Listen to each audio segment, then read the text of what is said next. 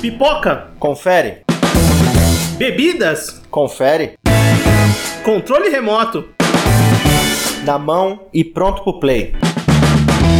Então agora estamos entrando no Sofaverso. Muito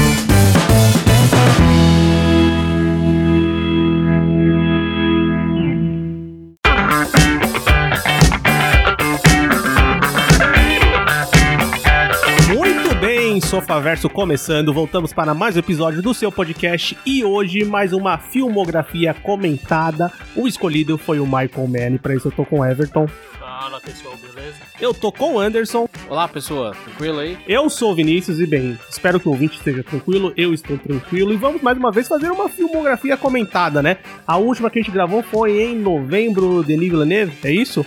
Creio Exatamente, que eu estou lembrado. E é esse programa que a gente gosta, esse quadro aqui do podcast, que a gente escolhe um diretor ou diretora, que a gente comenta a filmografia desse é, criador, né? Os filmes que ele dirigiu, né? Nas telonas, então a gente comenta o filme, o que a gente achou, o que não achou, fala um pouco das marcas registradas desse diretor. E o escolhido da vez é o Michael Mann, um diretor americano que nasceu em fevereiro de 43, em Chicago, Illinois. Ele tem 79 anos atualmente. E ele tem uma carreira, assim, de muito tempo, mas até que tem poucos filmes, né? Que em cerca de 40 anos de cinema ele fez 11 filmes. Então, você pensar, não é tanto filme assim, né? É, cara, ao contrário de muitos aí na, na indústria, ele, ele é um cara muito. é, ele é muito apaixonado pelo que ele faz, mas assim, ele só quer fazer quando ele tem certeza daquilo que ele vai fazer. Ele não sai pegando qualquer filme e sai fazendo por aí e tal. Isso explica muito a, essa relação. Tempo de carreira e quantidade de filmes. Porque geralmente um cara com 40 anos de filme tem pelo menos. De 40 anos de carreira tem pelo menos aí metade disso em filme, sabe? Aham. 20 filmes, 22 filmes, enfim, quase um filme por ano. Então, é um cara mais, mais contido nesse sentido. Não, muito bem, muito bem apontado. Anderson. Isso é uma fala que ele, ele, ele- ele mesmo traz, né? De que ele realmente escolhe projetos que ele acredita muito. E ele começou lá os trabalhos criativos dele, ele fez faculdade de literatura inglesa é, nos Estados Unidos, né? E o filme que ele se apaixonou, que ele assistiu e viu e falou: Puta, eu quero ser cineasta, eu quero fazer cinema, é o, do, o Doctor Strange Love de 64 do Stanley Kubrick. É, foi um filme que realmente mudou a vida dele. E a partir daí ele foi começar a estudar cinema mais a fundo. É, em 65 ele fez esse, esse bacharelado em literatura inglesa. Em 67 ele foi pra Londres estudar na London Film School. Aí sim começou a estudar de fato, a entrar no mundo do cinema.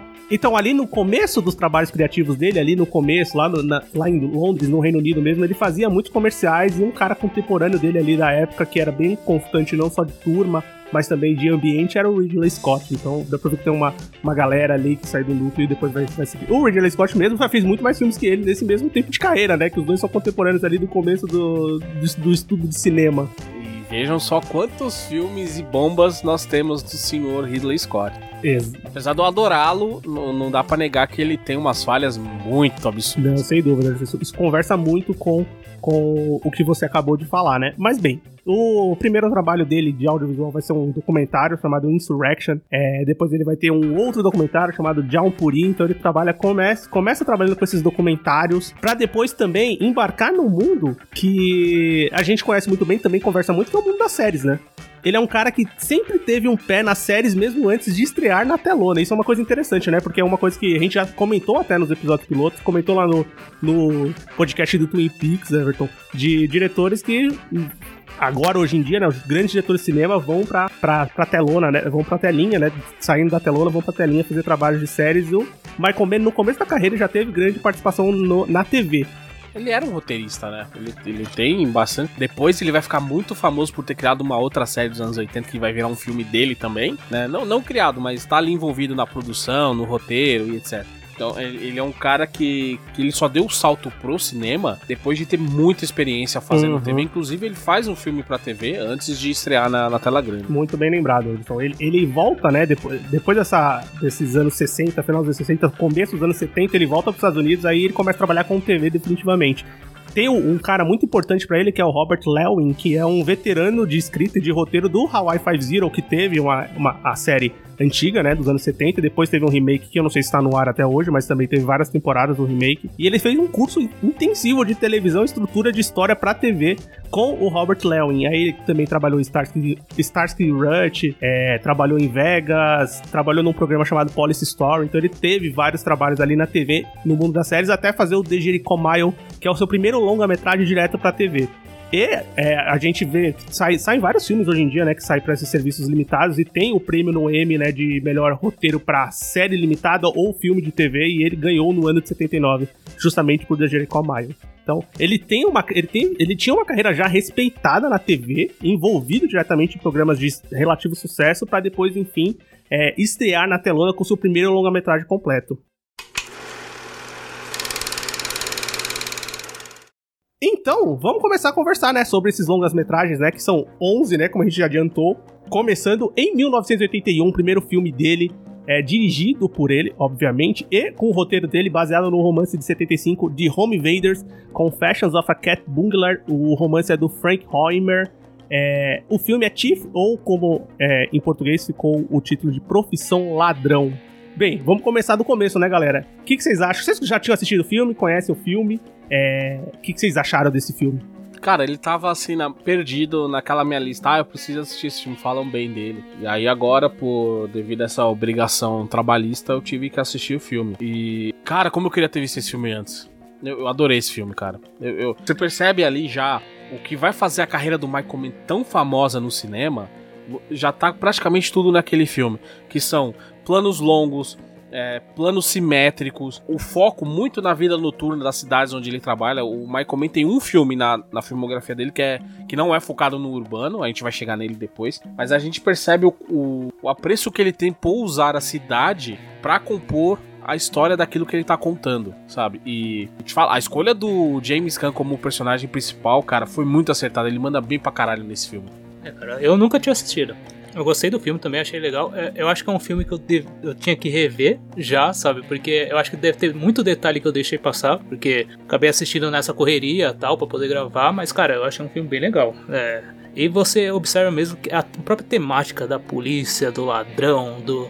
Parece que é um universo já próprio é, dele parece uma coisa é, separada, sabe, da realidade, mas ao mesmo tempo muito real, sabe? É, é eu acho que é a maneira como ele faz os filmes traz muito essa sensação, sabe? É, ele, ele já começa aqui e ele usa muito ele tenta fazer o filme mais próximo daquilo que seria realista possível. Tanto que tem um, bandido famoso, que eu esqueci o nome agora, que serviu como consultor técnico desse filme. Que é o cara que faz o, o policial no filme, né? Um dos policiais do filme. É, ele faz um dos policiais uhum, no filme. Isso mesmo, não sei se o nome, é, eu não é, anotei aqui. Santucci, eu acho que é o nome. É, eu esqueci o nome, mas enfim, e, e, é isso. Ele, ele é um cara, ele é muito apegado a esses detalhes técnicos para que aquilo funcione dentro da história. Porque é muito fácil, a gente vê em qualquer outro tipo de filme que é, é sempre aquela epicidade, a dramatização. É legal, mas é muito legal também quando você vê que o cara ele tem muito mais um pé no chão para mostrar é, quase como um dia a dia, um, um, um, diário daquele cara, sabe? Daquele bandido e fazer as ferramentas como ele funciona. Uhum. Então, isso a gente já percebe muito aqui que ele tem esse carinho pela curácia, sabe? Ainda que ele dramatize uma outra coisa para fins de vender o filme, o que é perfeitamente normal, a gente percebe que ele é um cara que ele não sai voando aí da cabeça dele, ah, vou fazer assim porque assim é esteticamente mais bonito, é mais uhum. impactante, quando na verdade a gente sabe que a vida real ela não é tão épica assim todo o tempo. É mais construído, né? Então você vê as minúcias e as etapas do processo da profissão ou do trabalho que o personagem é, é, encara, né? Isso é uma característica muito do cinema dele, é trabalho e profissão se sobrepondo é, acima das relações pessoais ou qualquer relação familiar que o personagem tem. Isso é uma coisa característica do cinema dele. É, o conflito, né, entre profissional, assim, o, a própria vida pessoal do cara, porque a história base do filme é, é, o cara querendo fazer o último roubo dele, praticamente, sabe? Sim, um grande e ele querendo roubo, né? E ele querendo obter aquela vida que ele imagina, sabe? Que ele queria para ele, sabe? É, e, e, eu não sei se vocês fizeram. Quando eu tava assistindo os filmes, né? O, o Tiff é um filme que eu nunca tinha visto, e ele foi, assim, tirando os filmes que eu já tinha visto, os filmes que eu assisti é, posteriormente para a gravação, o Tiff foi o último que eu vi. O meu também. E é muito engraçado você ver esse filme e você fala, caralho, mano, tá tudo aqui nesse filme. É. E é um filme grandiosíssimo, assim, como um filme de estreia, porque é um filme, assim, tecnicamente muito bom, com interpretações incríveis. O James canta muito bem como Frank mesmo. É engraçado ver o James Belushi no primeiro papel em telona dele, né? Que é esse filme, ele aparece um lá. papel não cômico. É, É, um papel não cômico e a estreia dele no cinema, então é interessante ver isso. Mas é um filme, assim, muito interessante e que é muito discutido e que é um filme muito, muito cultuado pela crítica. Não sei se vocês pesquisaram, deram uma olhada, assim. O pessoal rasga e rasga elogios pra esse filme. Tanto é, é, não à toa, quando saiu o clássico Fogo contra Fogo, que a gente vai falar mais pra frente, ele tem muito dessas comparações. Tem uma cena do personagem do James Caan conversando com a, o relacionamento amoroso dele ali num, num restaurante, que é, é basicamente a cena do Hit, é, é o Sim. mesmo enquadramento. É- são os mesmos cortes, é a mesma estrutura do, do contraste entre a pessoa que quer, que quer sair da, daquela vida errática, mas que Pra fazer aquilo, ela precisa cometer um erro mais uma vez, enquanto é uma outra pessoa que tá tentando entender o que tá acontecendo. É, a- o- os, di- os diálogos entre eles são muito bons, sabe? E São, são diálogos diretos, sem muita frescura, sem dar muita volta. E eu quero ficar com você, a gente vai construir uma família, eu vou fazer. Eu sou ladrão, eu vou roubar uma última vez e a gente vai, vai, vai sair dessa, dessa, dessa merda. Então, cara, é essa construção. E depois a gente vê no hit, claro, um- uma abordagem diferente, afinal, no hit não são é, interesses amorosos, né? A ideia tá lá, você consegue ver. Eu, quando venho gravar a filmografia, eu gosto de ver na ordem cronológica dos filmes, justamente pra não ter essa ideia assim, ah, eu vi alguma coisa dele lá na frente. Uhum.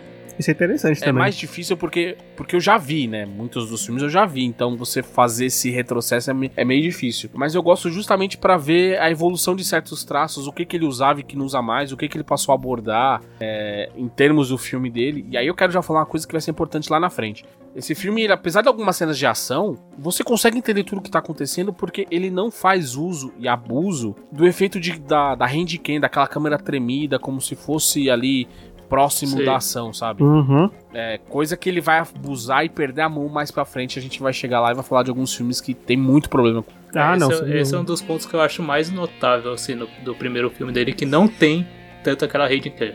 Eu acho, eu acho assim, esse filme, tipo, a primeira cena dele, que ele mostra por detalhes o, o roubo, né? Um roubo inicial, é um filme que não fica. A gente sabe que o Frank é um, um arrombador de cofres, é um ladrão profissional, mas não fica mostrando ele fazendo vários assaltos durante o filme, que poderia ser uma coisa tediosa, porque na verdade o, o que importa aqui é como ele leva a profissão dele pra sair daquela profissão dele, né? Tipo, como ele leva a sério aquilo, tanto como meio de escape pra depois não precisar mais daquilo. Então isso é muito interessante. E essa cena inicial que mostra por detalhes ali o roubo, eu acho ela muito interessante, muito bem construída. Ela traz muita verdade mesmo. Obviamente, o James Caan, já- ele, ele, puta, ele treinou lá, sei lá quantos meses com aquelas brocas lá pra aprender de fato a usar aquele negócio. Então são coisas bem é, pesadas de verdade, eu digo de peso físico, né?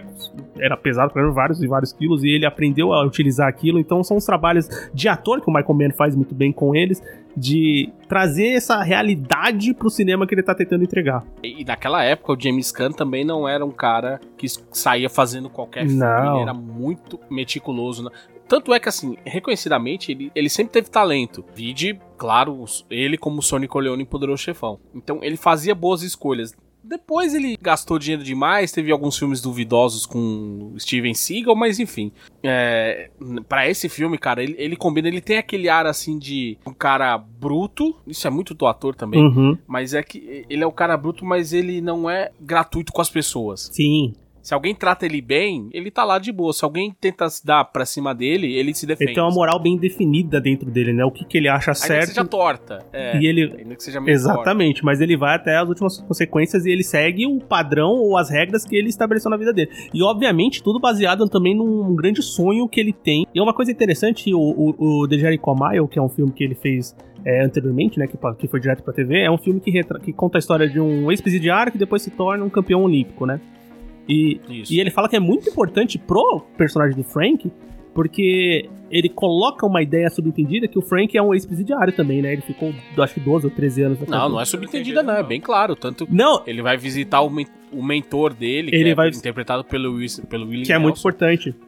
Não só é importante, eu gostaria de saber mais. as- Se tem um porém nesse filme, é não desenvolver tão bem o personagem do William Nelson, assim. É, mas ele fala que justamente isso é proposital, porque ele, ele fala que o, o, o que ele fez no Jericho Mile é, fez com que ele entendesse o como o personagem do Frank vai ser aquele personagem que passou tanto tempo na cadeia sem precisar mostrar isso em tela. Então ele consegue já construir o, o personagem a partir de um flashback que não tem no filme, mas é um escopo que é muito bem colocado pro personagem como um todo ali já dentro do filme. Então, é... ele explica, é... ele explica a história toda do Frank naquele Exatamente. diálogo com a, a garçonete que ele fala: "Ah, eu fui preso porque eu roubei, minha pena era, sei lá, Quando dois ele anos. mostra o, Aí eu... aquele papel com os recortes do sonho dele, que ela fala: é o sonho dele, você né? só usa coisa de jornal, com, por quê, sabe? Tipo de revista e tal. Aí é... E aí ele vai falando que ele ficou nove anos preso porque ele entrou e aí brigou com um cara, depois brigou com outro cara e não sei o que, e a pena dele foi aumentando, até que ele viu que daquele jeito ele não ia sair de lá nunca. E aí é muito explícito naquela, naquele papel que ele. naquela aquela colagem que ele carrega com ele para todo canto. E é, isso é muito interessante, né? Porque ele é um cara que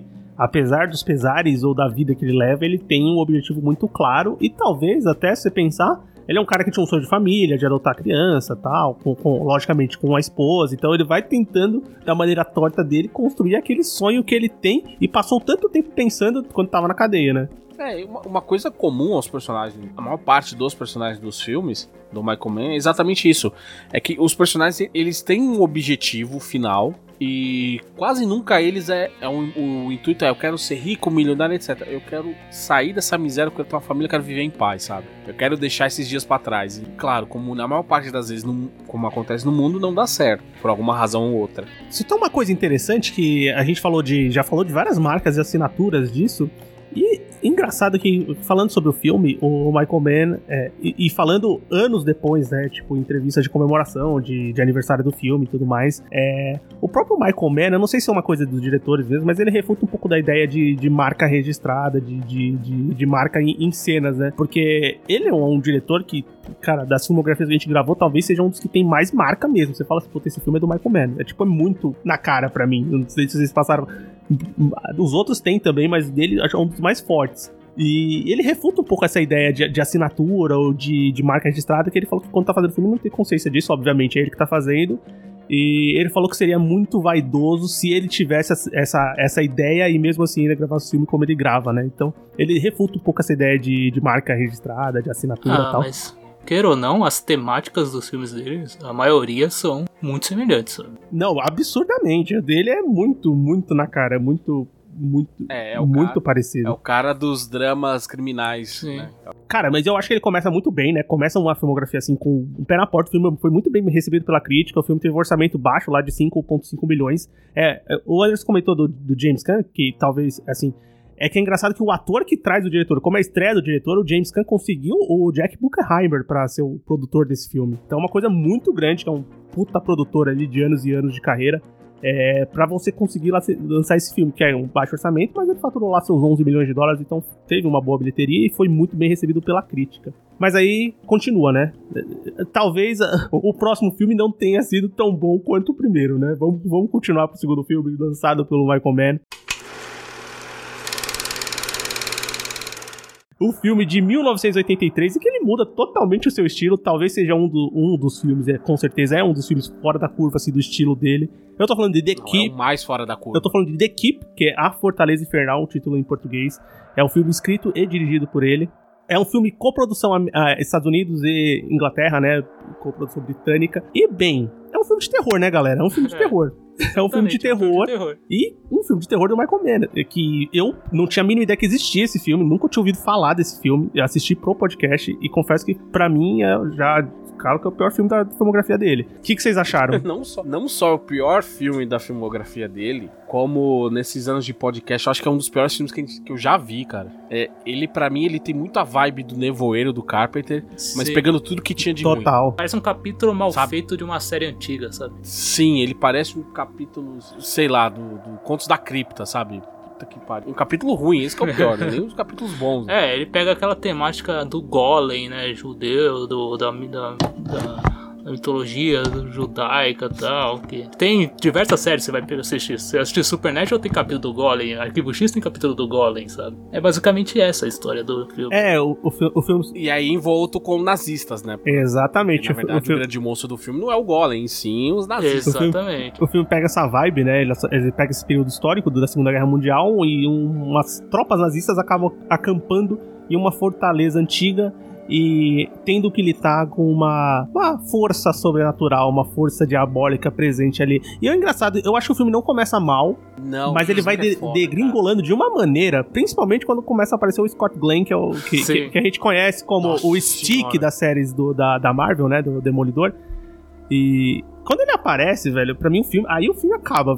Meu, o que tá acontecendo, velho, nesse Não, filme? ele, apare... ele até aparece no começo. Sim, mas como ele começa assim, a ter co- atividade a na história. construção Né? do clima, a construção do clima na vila, que tem aquela fortaleza e que as pessoas lá dentro entram e não conseguem sair. O filme pra mim ele funciona, é mais ou menos até por volta do minuto 21, se eu não me falha a memória, que é a cena quando aqueles nazistas abrem aquele buraco na parede e aí tem e aí Sim. a câmera afasta e a gente vê que eles estão num meio que um, um lugar sem fim e, e aí começa toda a tragédia do filme. O cara tá sendo puxado, daqui a pouco só volta metade do Eu cara. tava e achando interessante até aí. até aí eu falei, Sim. pô, até aí tá legal, né? Vai ver essa coisa meio psicológica, com, com um toque de gore ali e tal. Mas depois viaja na ideia de um cara que, que é um doutor, que fala uma língua morta. Ian McKellen, meu Deus do céu, cara. Eu sei que você precisava de dinheiro, mas, amigo, que, que merda. A melhor coisa desse filme pra mim é a maquiagem do Ian McKellen ve- velho, porque é igual como ele tá hoje, tá ligado? Acertaram ele hoje. Cara, é muito bizarro de impressionante, eu achei, sabe? Eu falei, caralho. Mas ele já era velho. Não, então, mas quando ele aparece ele de novo, velho. depois você fala, caramba, não, tava muito bem feita mesmo. Os caras Não, acertaram sim, muito, sim, cara. sim.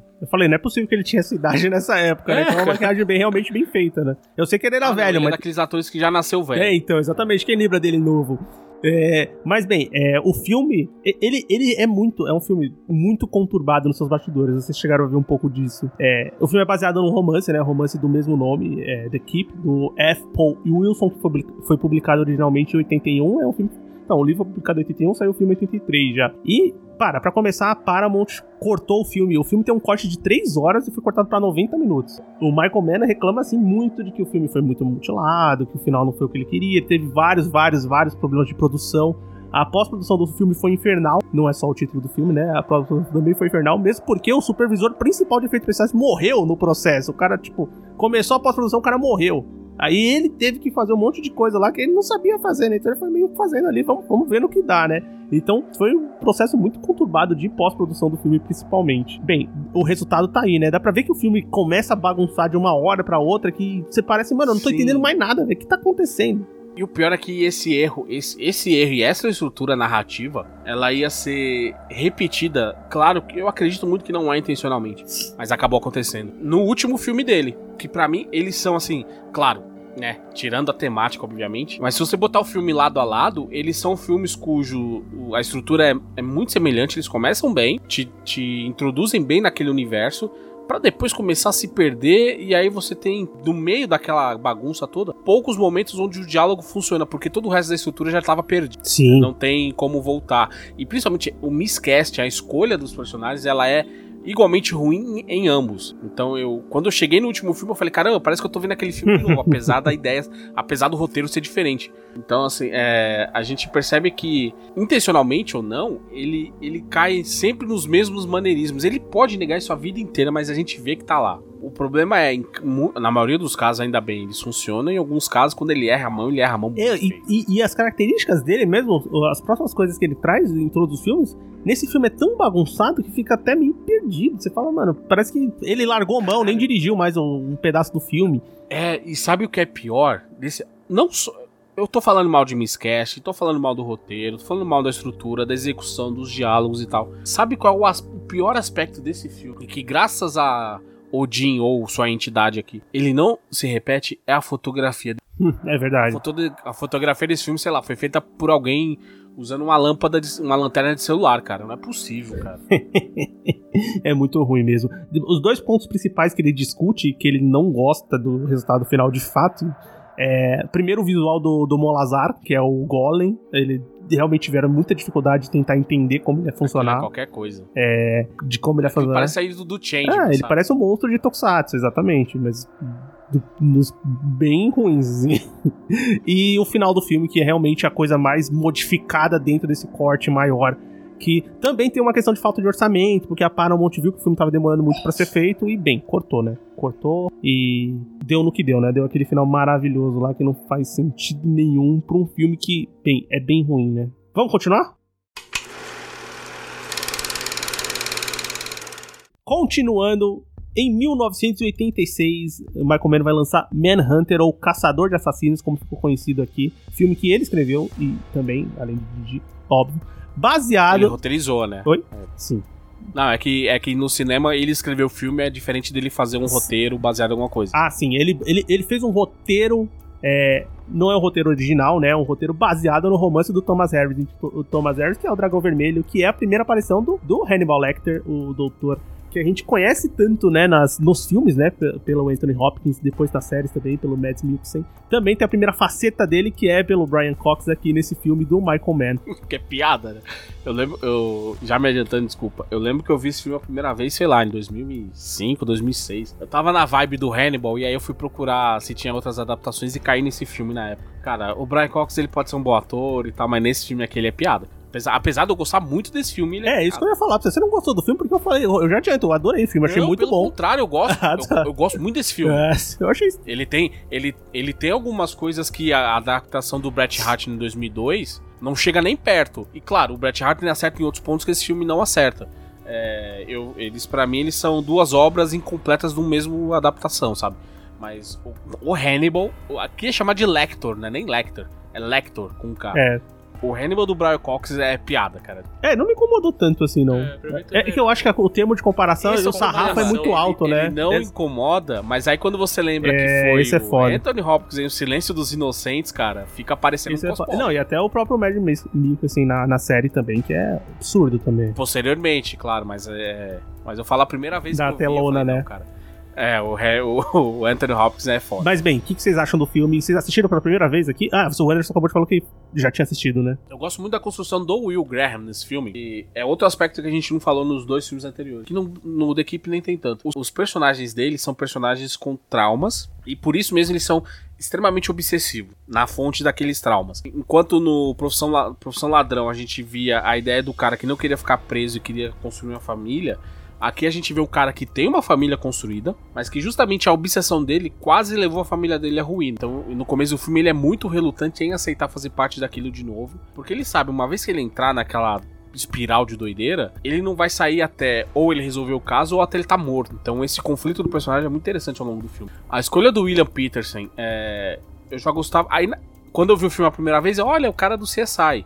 E na minha cabeça era sempre o cara do CSI. É. Mas aqui a gente vê que ele, ele fez uma pontinha no Profissão Ladrão também. Mas aqui a gente vê que, que realmente ele é um cara que ele sabe construir tipos de personagem. Então ele, ele me agrada mais como Will Graham do que como Edward Norton no, no filme de 2002. Esse é um ponto que eu vejo positivo pra esse filme. E principalmente a construção do clima. O Bret Hart ele, ele abusa um pouco mais pra mim justamente do, do fator temerário do personagem. É, o Dollar Hyde, o monstro, o vilão do filme, ele é um cara mais sanguinário naquele filme do que nesse. Mas é, o clima de tensão e a ideia de que aquela merda vai explodir em algum ponto, ela é, pra mim é muito mais gritante nesse filme do que no filme de 2002. É porque eu- esse filme eu nunca tinha assistido, eu também gostei pra caramba. E eu acho, sabe por quê? Porque eu acho que a investigação nesse filme é muito legal. É a forma como é conduzida a Sim. investigação durante todo o filme, com o William lá, no pensamento dele, nas descobertas pontuais dele, eu acho que funciona muito bem, sabe? Uhum. É, e, e é e junto com, a- com duas coisas, né? Que a parte do, do, lec, do Lector em contato com o Dora Hyde também, que vai, tipo, acrescentando novas coisas pra eles irem investigando juntos, sabe? E enquanto isso, o William vai investigando naquela. que tem já no livro, tem no, no próprio. No, no próprio Dragão Vermelho, de, é, depois, no- na própria série, que é aquela questão dele meio que entrar na, na mente do assassino e vendo os pontos principais, vendo o que o cara pensou tal. É uma construção muito legal do personagem. É, eu acho isso muito foda. Eu acho que a principal coisa do filme é essa construção do William, que é mais uma vez aquele personagem que, que ele tem uma característica muito forte da profissão dele e ah, tem que abrir mão de alguma forma da família pra voltar aquilo, porque ele tem uma moral é, que talvez seja acima do que ele pode é, viver ali, ele não consegue deixar pra lá, ele tem que resolver aquele, aquele, aquele caso, aqueles crimes e, e voltar à ativa, né, como um agente do FBI, do FBI. Mas eu acho muito legal a construção. Ele, ele- esse filme ele é um suspense assim que foi considerado um dos melhores suspenses ali dos anos 80, do começo do- do- do- dos anos 80 ali, é o filme de 86. Depois, né? É que Hum. ele não foi tão bem. Não, na época de bilheteria não. Depois ele foi, o pessoal re- re- revisitou o filme, né? conseguiu enxergar ele de uma maneira muito positiva. Mas o filme, assim, ele é muito bonito, ele já tem umas características muito importantes do Michael Mann, principalmente ali é, na questão do thriller mesmo, e das cores, assim, o filme tem aquela questão das cores que o Michael Mann gosta muito de usar, principalmente tons azuis, né, assim, muito noturnos, muito fechados ali, esse filme tem muito disso.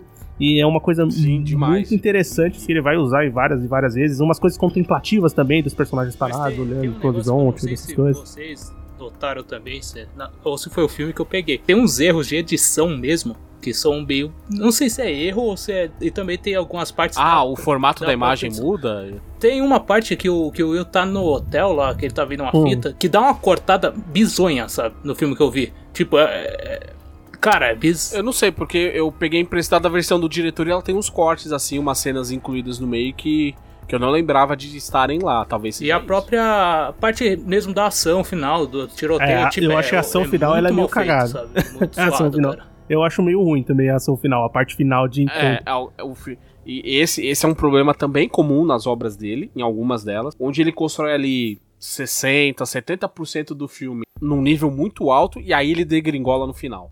É, e- Tem uns outros filmes dele que, que para mim, que eu não gosto particularmente, justamente por isso. É, mas eu acho que aqui a queda ela não é tão alta quanto a gente vai ver em outros projetos. É, dele. tem umas coisas aqui que me incomodam, mas talvez seja também muita coisa do que era possível fazer em 86, entendeu? Sim, Então, claro, bem. Só que aqui ficou um pouco datado de.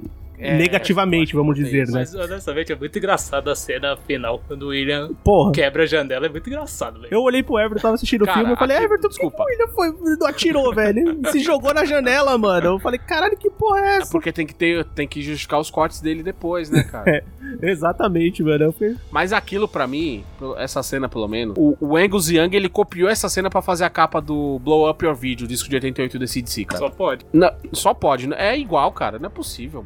É, tem, tem, tem esse ponto, assim, que eu acho que talvez essa, essa sequência do embate final seja um pouco fora do tom do que o resto do filme tava entregando. Mas, assim, Mas a durante o investigação filme. é sensacional. A investigação, que é a parte principal do filme, você entender os meandros. Também a construção do, do Fada do Dente, né? Do vilão do filme é muito interessante. É, E, e é totalmente diferente daquela do filme de 2002. exatamente. Que o filme de 2002, ela é boa, mas é diferente desse filme. A, a desse filme, principalmente por causa do ator, o Tom Nuno, ele é focado muito mais num cara meio... Ambos são desajeitados, mas aqui ele é um cara mais bizarro, mais introspectivo... é, ele não tem jeito com as pessoas e com as mulheres. Enquanto no filme do Bret Hartner, o Ralph Fiennes ele é um cara mais, ainda que seja introvertido, ele tem mais um trato com as mulheres. Ele é mais sensual, ele atrai por outro tipo de, de ideia e tal. Mas é, são visões diferentes e que funcionaram bem pra ambos os personagens. Claro, a cena de embate entre eles, quando ele tá com a arma e o Will Graham no chão, ele podia dar um tiro no Will e acabava o filme. Tudo bem, a gente entende. Que ele prefere ir lá e matar os caras no FBI na porta Exato. aqueles. a- aquele, aquele cabo puxando o cara é ridículo quando o cara toma um tiro, mas tudo bem, a gente entende. Mas eu acho que no geral isso não é pra mim que eu falo, caralho, esse filme é uma merda. Eu falo, puta, esse filme. Não, de maneira nenhuma. Um 10, ele podia ter tirado um 10, mas ele falhou alguns. Esse é o teste do tempo, né? Que talvez seja aquela coisa que vai datar o filme. Que se tivesse uma qualidade. E, e, assim, não a qualidade, talvez recurso até tivesse, mas não teve um planejamento, ou pensaram, aquela sacada pra você fazer um negócio que, que vai é, passar melhor depois de anos. Mas, bem, o- o- eu acho que o, o Michael Mann e toda a produção fica pensando muito nisso, né? Uma coisa que me impressionou nesse filme foi a cabeleira ruiva do Stephen Lang.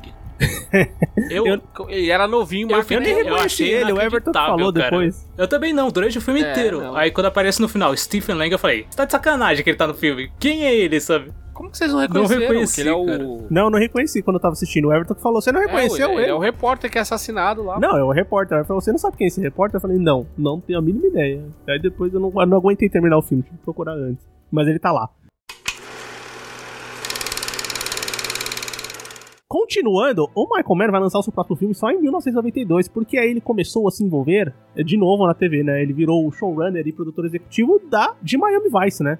Uma série muito E que a gente vê muito de Miami Vice nesse filme que a gente acabou de falar. N- Então, Miami Vice, essa série que foi famosíssima ali no final dos anos 80, né? Passou na NBC. É, o, o Michael Mann é um dos produtores executivos da série, um dos caras por trás é, de toda a construção e de da, da, da onde a série chegou, né? Foi uma série bem famosa, bem conhecida ali nos anos 80. Por isso que ele só vai voltar a dirigir um filme em 1992, que também, assim como a Fortaleza, assim como a Fortaleza é um filme bem diferente do todo que ele grava, mas dessa vez é um filme bom, na minha opinião. Eu tô falando de Último dos Moicanos, que é aquele filme, aquele título que todo mundo já ouviu falar, mas muita gente nunca assistiu o filme. Eu já tinha assistido, já li o livro. Porque o último dos Moicanos já foi expressão. É, até hoje, sabe? eu acho. Até hoje, sabe? Pessoas falam, ah, é, É, o último dos tem essa. Moicanos, sabe? É o cara quando tá pra ser extinto, né? É, e é um, fi- é um filme que, que é um roteiro adaptado, mais uma vez, pelo Michael Mann, de um livro é, homônimo do James Fenimore Cooper. O filme, o, o maior orçamento que ele teve no cinema até agora, dá pra ver que é um épico, né? Ele realmente queria gravar um filme dessa história, um orçamento de 40 milhões de dólares, o filme rendeu 75,5 milhões de dólares na época, foi um, um bom sucesso e bem recebido pela crítica, apesar de ser tímidos é, ser tímido no- no- nas premiações, né? Eu esperava bem mais os filmes no Oscar, por exemplo, e em outras premiações. Mas bem, o que, que você. É, ele só ganhou por melhor, melhor mixagem de Que foi o único que ele foi indicado, ele não foi indicado nada, ele só foi indicado na mixagem de som e ganhou. O que pra mim é é uma coisa assim, o universo ele tá em desacordo quando você tem Daniel Day-Lewis e ele é indicado a melhor ator a Pois nada. é. Mas bem, o que, que vocês acharam do filme? Reassistiram, assistiram pra gravar o podcast? O que, que vocês acharam? Ele, ele tá muito como eu lembrava, que ele é a... Não é o pior dos filmes do Michael Mann, é, eu particularmente gosto dele, mas assim, ele para mim ele é daqueles filmes que eu falei que foge da temática pela qual o Michael Mann é conhecido e pela qual ele fez os melhores trabalhos, que é a, a criminalidade urbana, o, o- foco e a obsessão dos personagens. Porque aqui o personagem do Daniel Day-Lewis, ele é o clássico herói da literatura, sabe? Uhum. que ele é o cara bonzinho, que tem sempre as opiniões certas, que o, o, o ser sentido, o sentido aranha dele tá sempre certo, ele faz as coisas em prol de um bem maior, não em prol do bem dele. É, então, isso pra mim, claro, não é culpa do Michael Mann, isso é do livro. né? É, é estranho você ver o Michael Mann dirigindo esse tipo de personagem, porque toda hora você tá esperando ali, tá, mas cadê a dubidade desse personagem? Cadê É, o- nesse caso não tem, né? Nesse caso é não um. tem, é um, ele é um personagem muito é um personagem claro. preto no branco, sabe? O bom e o mal é bem claro. Isso aí, o Michael Mann, ele sempre teve vontade de fazer essa filmagem pelo, pela adaptação de 36, se eu não me engano, tem uma adaptação dos Ulti- Últimos Moicanos, que é uma adaptação. Porque o livro mesmo, ele fala que ele não gosta do livro. Ele lê o livro, ele sabe a ideia principal. Só que o que atrai mesmo é o filme, porque ele acha o livro meio chato. ele falando em entrevista. Eu não li, então eu não posso falar. Mas ele, particularmente, não gosta do livro, da escrita do livro. É, e o, fi É, eu nunca vi o filme de 36. e o filme de 36 foi então. uma coisa que ficou na mente dele. Ele sempre teve essa ideia desde criança, é, como ele relata, de que ele queria gravar a história ou a versão dele dessa história. Dessa história. E é o grande épico dele, É, né? o Realmente é épico um, novelesco dele, né? é o épico novelesco. Exatamente. É uma coisa muito é, diferente do que é o. A característica maior dele, mas eu acho assim um filme muito interessante, muito bonito. Não, Talvez seja um dos é. melhores filmes tecnicamente dele. Visualmente o filme é incrível, sabe? É muito bem feito. É, dos personagens, assim, eu, eu destaco muito o Mágoa, sabe? Que é o teórico vilão, Sim. sabe? Que Sim. eu acho muito interessante a- a- como ele é colocado na história, sabe? É, Ele é o guerreiro rival. Sim, e cara, e ele quer a vingança, mas ao mesmo tempo ele quer, tipo, meio que. Ah, tá vendo esses caras como eles estão controlando? Vamos usar o mesmo método deles pra controlar também, sabe? É muito interessante. É a questão do, do orgulho dos povos nativos, Uhum. né? Povos originários, desculpe. Mas, é, cara, o Wes Stud, ele manda, ele manda muito, claro. Ele ficou marcado também por fazer o, papel do indígena, do cara mais inteligente da tribo, Hum, o velho sábio. o sábio, O velho assim, sábio, lembrei agora. o pajé. Mas nesse. O pa, é- é- Eu não sei se é pajé lá, né? Mas eu tô falando. É, coisa dos índios nossos aqui. É.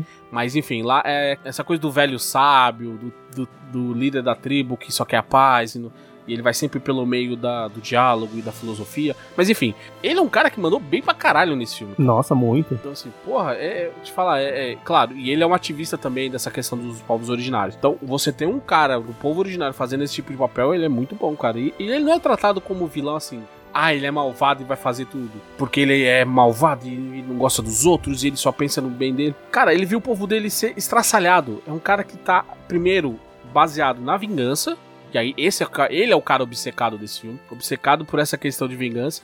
E principalmente, ele fala muito ao longo desse filme. A gente precisa acabar com essa linhagem do homem branco, igual fizeram com a minha, sabe? Porque ele, ele, a gente vê que é injusto o que foi feito com ele. E de certa forma é os europeus chegarem num outro continente e estraçalharem povos que não tinham nada a ver com a briga deles. Então, nesse sentido, a gente vê que o cara não é o vilão por ser vilão, mas ele é um vilão pela situação, sabe? A situação levou ele a agir daquele jeito. Sim, com certeza. É, você comentou do Daniel Day- Day-Lewis, é, que é marcado e é bem dito como um, talvez o maior ator de todos os tempos, ou um dos maiores atores de todos os tempos, isso é fato. É, e ele, ele foi um cara assim perfeito pro papel, porque o Michael Mann precisava realmente de um cara que fosse assim metódico como ele é. Ele falou que, o- que o cara ele mergulhava, ele começou a morar na floresta, ele começou a caçar, ele começou a fazer um monte de coisa pra entrar dentro do personagem. E- ele ficava andando ele- com é rifle no, no- no- por todo lugar. Ele andava com aquele rifle. Então ele, ele de fato é um cara que se entrega muito pro personagem que ele tá vivendo. Foi um cara que encaixou muito bem pro Michael Mann, assim. É, ele só rasga elogios pro, pro Daniel Day-Lewis no, no filme. O trio de heróis funciona muito bem. É. Não, e, e eu, eu falo que esse filme é tão bonito, tão tecnicamente bem feito, é, mesmo porque eles também escolheram assim cenários assim maravilhosos. Eles foram lá pros Apalaches, na Carolina do Norte, pra gravar o filme. Então era uma gravação difícil, cansativa, mas que em tela ficou linda, né? Maravilhosa. E, e é a segunda colaboração com o diretor de fotografia, que é o Dante Spinotti, um italiano que colabora com o Michael Mann em cinco filmes. Essa que é a segunda. Ele tinha colaborado antes no, no LA Takedown, que é um filme de TV. E vai originar o filme de 95. É, que a gente vai chegar lá. Muito bem.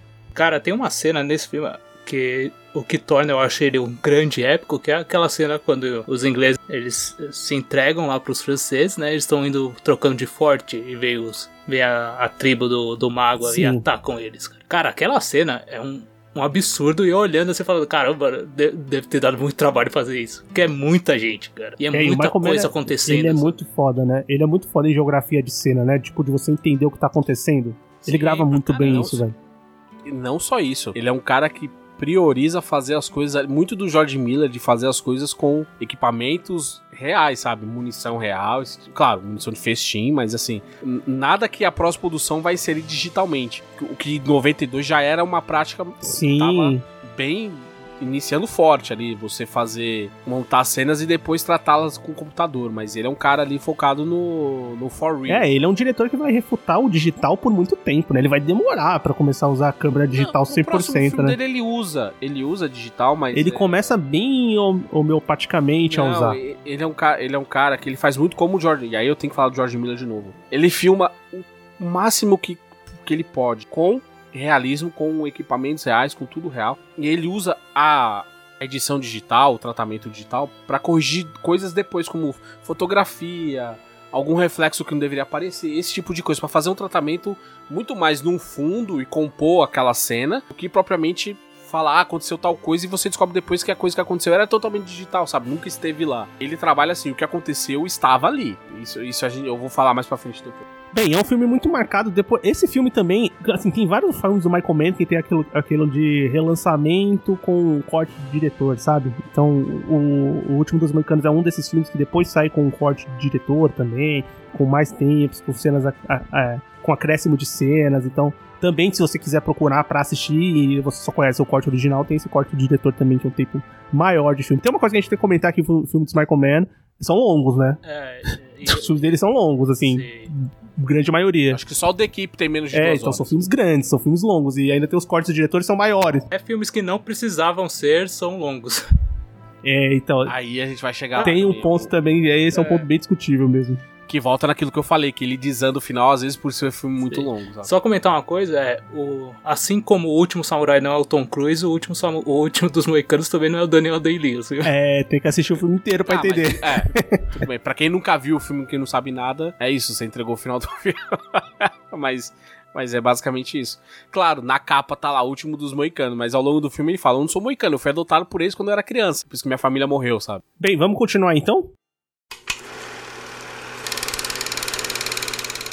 Vamos continuar para 95, né? Assim como a gente adiantou um pouquinho, sai Hit ou Fogo contra Fogo, filme é, com o roteiro do Michael Mann, baseado na história real de um ex-policial de Chicago, do Chuck Addison, que rastreou a vida inteira o ex-presidiário Neil McCauley na década de 60, então foi uma grande base de um roteiro que o Michael Mann vem trabalhando assim desde o início da carreira dele coisa que tá guardada. Eu comentei do, é, é, do Los Angeles Takedown, que é um filme de TV que ele lançou, que é basicamente um, um, um proto-hit, né? Um- um- uma história bem parecida, que ele vai conseguir desenvolver depois aqui em Fogo Contra Fogo.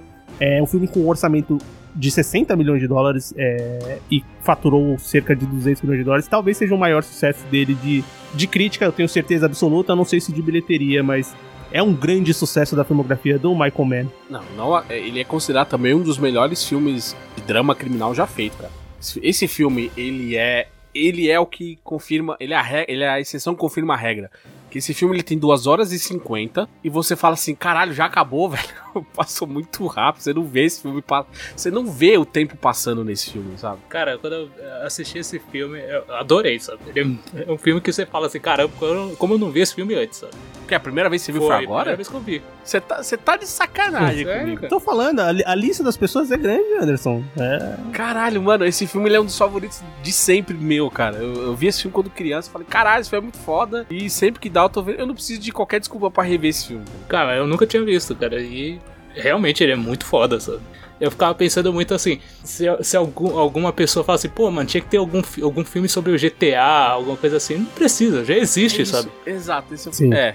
Ele é um filme de GTA. Tá ligado? Porque, tipo, tá tudo lá, cara. Pô, ação da polícia, ação dos, do- dos bandidos, sabe? Cara, e a história é muito boa. Eu acho que esse filme, ele tem uma coisa que pra mim foi uma das mais marcantes, que é o som do tiro é uma das coisas mais incríveis do Talvez, a, de filme. talvez a, É- a melhor cena de tiroteio Eu- da história do Eu cinema. também acho, cara. Porque eu ficava, eu falava, mano, para com essa porra, que eu não aguento mais esse barulho, cara. De tão foda que eu achei, sabe?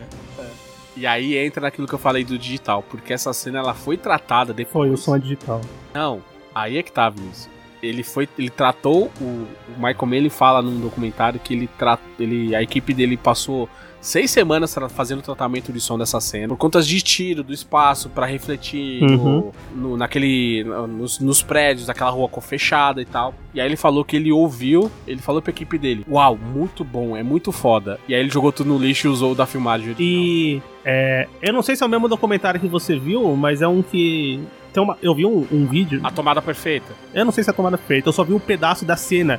Que é. Eles re- replicam em 3D como se fosse um jogo mesmo, e ele vai passeando na filmagem. Sim, sim. E vai comentando É, o que aconteceu no dia da filmagem, HBO. É. É. deve ser um corte do documentário, então. É, é, é desse documentário mesmo. Não, é muito foda, é muito interessante. Eu já tinha visto o Fogo contra Fogo é, pô, quando eu era moleque, há muito tempo atrás, mas eu não tinha lembrança assim do filme como um todo, completo. E eu reassisti ele, mas assim, bem antes da gente ter ideia do, de gravar no Michael Mann, acho que um, um ano atrás. É, eu tinha. é, Ano passado, eu tinha visto, revisto o filme, começo do ano passado, alguma coisa assim. E eu fiquei impressionado, falei, caralho, mano, como eu nunca tinha revisto esse filme na minha vida? Que filme absurdo. É, o filme tá no Prime Video, né? Pra quem tiver curiosidade de assistir. E, é, assim, é um filme com essa trama criminal. Depois que a gente tava comentando do Tiff, é, a gente vê muito, assim, mais ainda. É aquele negócio de você começa a ver aquela obra construindo, mas é aquela evolução natural, né? Até chegar aqui, que é a obra-prima dele. E tudo funciona muito bem, desde a história que ser montada, como é montado, parte técnica, assim, elenco, elenco é uma coisa absurda, né? Não precisa nem falar. Não, então, esse é um dos pontos, né? Que, tipo, o apoio, o, o elenco principal é Al Pacino e Robert De Niro, tá ligado? Não é, Lembra- não é qualquer cara, cara. É tipo, caralho. E, e lembrando que é o primeiro filme que eles compartilham cena, né? Porque, apesar deles estarem É. em Poderoso Chefão, eles não compartilham nenhuma cena. Aqui é o primeiro filme que eles aparecem compartilhando alguma cena.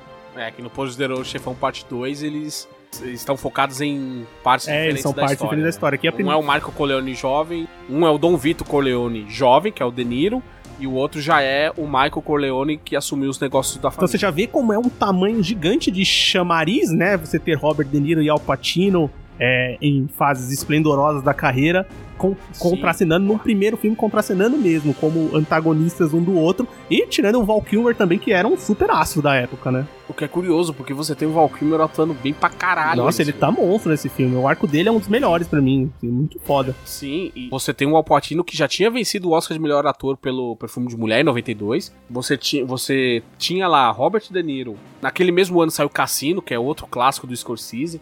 Então, cara, é, realmente, esse, esse filme, ele tinha tudo.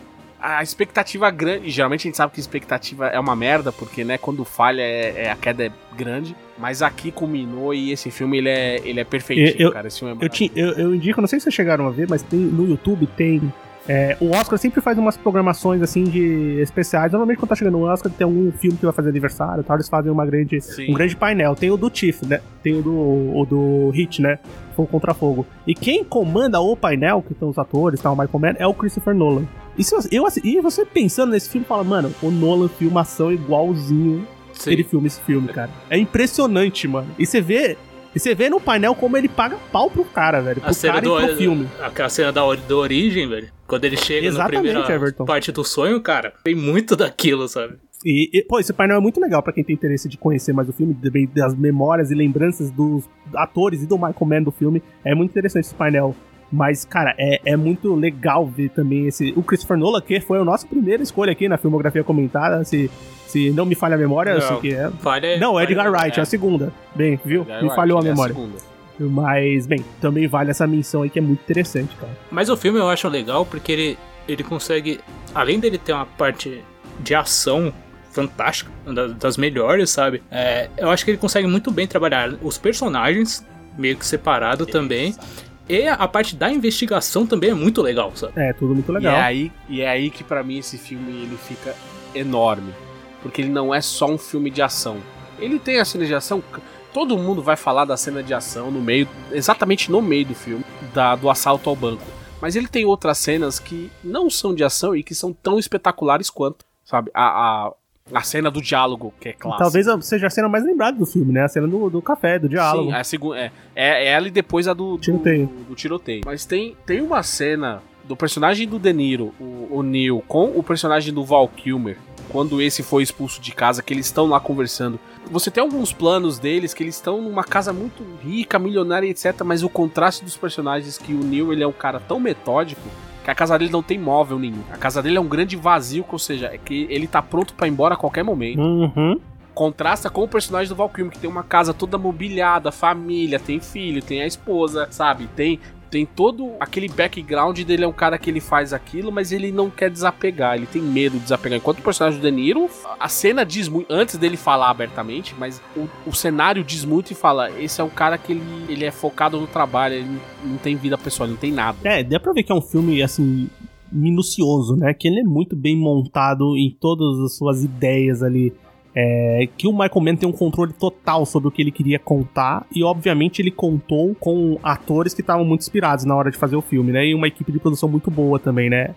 É, e tudo converge pro filme ser tão grandioso como ele é. Todos os personagens, até, até o idiota do Angry, o nazista lá, o babaca, o traidor, todos eles são personagens extremamente eloquentes, ainda que ele fale muito daquela gíria dele lá, Uhum. mas eles são personagens eloquentes e principalmente os personagens não têm vergonha de falar o que eles estão pensando. Então isso ajuda muito a construir personagens sem ter que dedicar uma cena inteira pra falar, olha esse cara, o que, que ele faz, como ele vive. blá, blá, blá. Os diálogos constroem os personagens no passado, o presente e aquilo que eles esperam pro futuro deles. Por isso que pra mim esse filme ele é uma obra de arte, ele funciona em todos os aspectos. Ele não é só um filme de ação, ele é um puta de um filme de drama forte. Sim, e a ideia. própria profissão deles, né? Que, É, exatamente o que eu ia falar, rápido, Everton. né, cara? É, o profissionalismo, que é aquilo que o Michael Mann preza total com a ideia de cinema dele em vários e vários filmes, aqui é perfeito pra você entender essa ideia dele.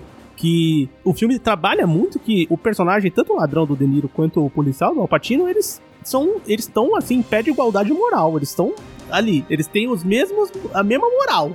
É, Só que as duas de uma mesma Só que um é policial e o outro é ladrão, né? Então, honra, É, habilidade e você colocar o dever ali acima de tudo, principalmente num pequeno diálogo que eles têm ali, mas uma coisa memorável, assim, é, é uma ideia central dos filmes dele. e Aqui no Hit é perfeito como ele coloca, cara, pra você entender exatamente o que, que ele pensa. um cara que não tem família porque aquilo atrapalha o trabalho dele, que é o caso do Neil, do menino. O outro cara que tenta construir família sabendo que o trabalho dele vai foder a família dele. Tanto é que ele tá acabando o terceiro casamento. E tem a filhada, a enteada dele que não aguenta aquela situação e tenta cometer. É a Natalie Portman, né? Lembrando. A Natalie, que ela tinha saído do profissional um ano antes, que é outro filmaço também do Luc Besson. E então, assim, você vê que eles são figuras idênticas em aspectos totalmente diferentes. O que define cada um é qual lado cada um tá daquela A batalha. cena que ele pega a, a mulher dele traindo ele- e o cara fala assim: Não, mas deixa só minha TV aí, só não vai assistir a TV.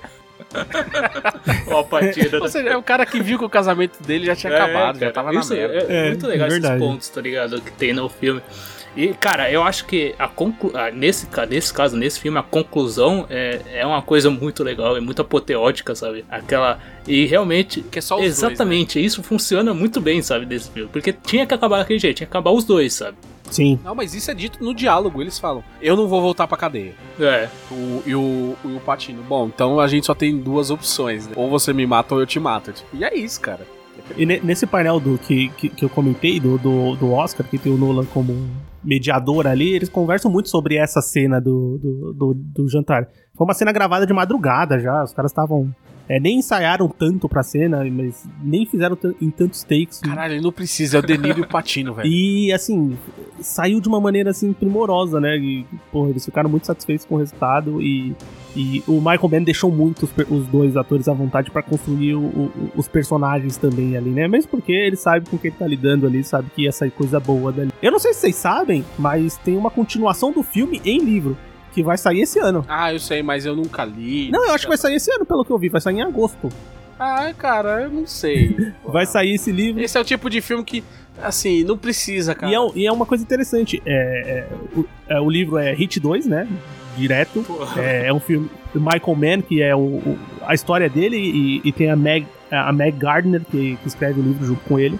E é uma história que vai contar seis anos antes do- dos acontecimentos do filme e seis anos após o acontecimento do filme. Então tem duas linhas temporais dentro desse livro. E, bem, é uma coisa que muita gente pede, né? Uma continuação, mas é um filme tão perfeito que eu tenho medo de mexer. É, pra mim, não sei quem pede, mas eu não pediria, sabe? Eu não pediria. Eu vou ver, claro, pela curiosidade, mas é aquela, eu vou ver com um receio tão grande.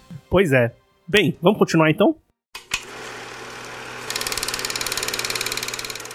Vamos continuar, aqui também vai ter mais um período sem filmes, né? De 95, ele só vai lançar o próximo filme em 99. É, o próximo filme da lista de Michael Mann é The Insider ou O Informante.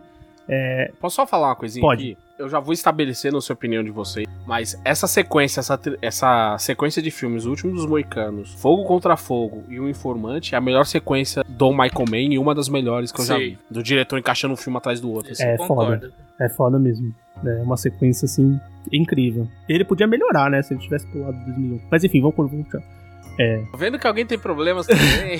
o filme, o filme, o filme de 99, né, o Informante, é, foi um dos grandes filmes de 99, né, filme dirigido pelo Michael Mann, com o roteiro dele e do Eric Roth, baseado num artigo da Vanity Fair chamado The Man Who Knew Too Much, é um artigo da Marie Brenner. É um filme com um orçamento grande, de 90 milhões de dólares, e não foi tão bem de bilheteria na época, ele faturou 60 milhões de dólares, mas é um filme é, é, baseado, né, num, num escândalo é, ali da indústria do tabaco norte-americana e posteriormente mundial, né? Mas ali que estoura nos Estados Unidos. O personagem principal é o Russell Crowe, vivido pelo. é, é, ele vive o Jeff Wingate, que era um bioquímico que trabalhava numa grande é, indústria de tabaco e acaba é, tendo, a partir do Lowell Bergman, que é um, um repórter, que é quase um investigador, né? O Al Pacino, é, tendo a, a chance de contar sua história e a realidade por trás daquelas corporações gigantes de cigarro e o que, que eles vendem mentindo e fazendo as pessoas se viciarem. E aí, o que, que vocês acham de The Insider ou Informante? Eu gosto da filmografia de fazer esse podcast porque eu posso assistir esses filmes fodas, tá ligado? Que eu nunca tinha visto. Que estão na lista e não tem outro, e a gente não vai assistir, às vezes não, Porque- não vai assistir, né? É, vai cara, ficar. Cara, esse filme. e não tem ninguém enchendo o saco pra vocês assistirem. Esse filme eu achei, cara, espetacular, velho. Eu tenho uma definição sobre esse filme. Manda aí. Fo- Foda. Ele é o fogo contra fogo sem a parte do tiroteio. É, Cara, basicamente. e, eu É, acho nesse boa. filme, por exemplo, eu acho que o Alpatino tá melhor ainda, tá ligado?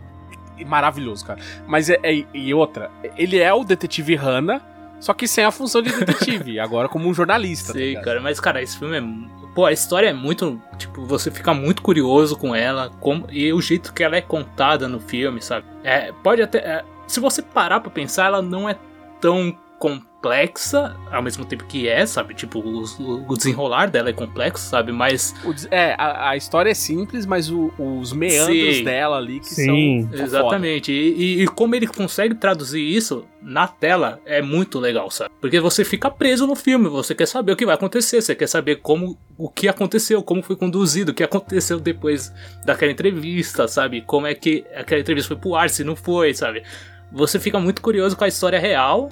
E mesmo se, se fosse lá uma. é, porque a gente já sabe que é baseado numa história real, sabe? Então Uhum. você fica com aquela, pô, mano, Já parte desse Caramba, ponto, né? isso é muito curioso, sabe? Você sabe, claro que tem muita coisa dramatizada, mas, cara, você também pensa, tem muita coisa lá que eu tenho certeza que deve ter acontecido, sabe? O que é maravilhoso é que a história, esse filme ele é de 99, mas provavelmente esse filme ele foi filmado já enquanto o caso estava rolando, porque o caso é de 96. gente. É, é É, perto. provavelmente a produção do filme leva o quê? Um ano e meio, dois, dependendo do filme. Ainda mais um filme desse tamanho. Ele deve ter levado aí um ano e meio, pelo menos dois, ou seja, o filme deve ter ficado pronto em 98.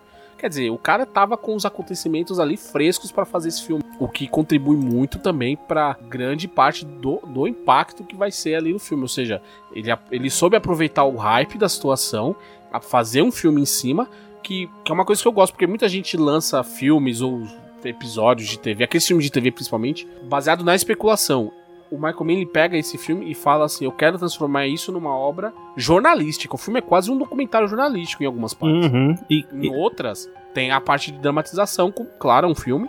Ao longo do filme, em muitas, em muitas partes você se vê quase que assistindo um documentário. É, e, e um puta thriller também, né? Porque tem toda a questão do, do quanto ele está em perigo é, implícito e às vezes explícito, mas principalmente enquanto ele se sente ameaçado de alguma forma, sem tendo, é, não tendo um confronto direto, eu digo físico ou de ameaça direta, mas é, ele sabe construir muito bem esse, esse, clima de tensão e de perigo iminente pro, pro personagem do Russell Crowe.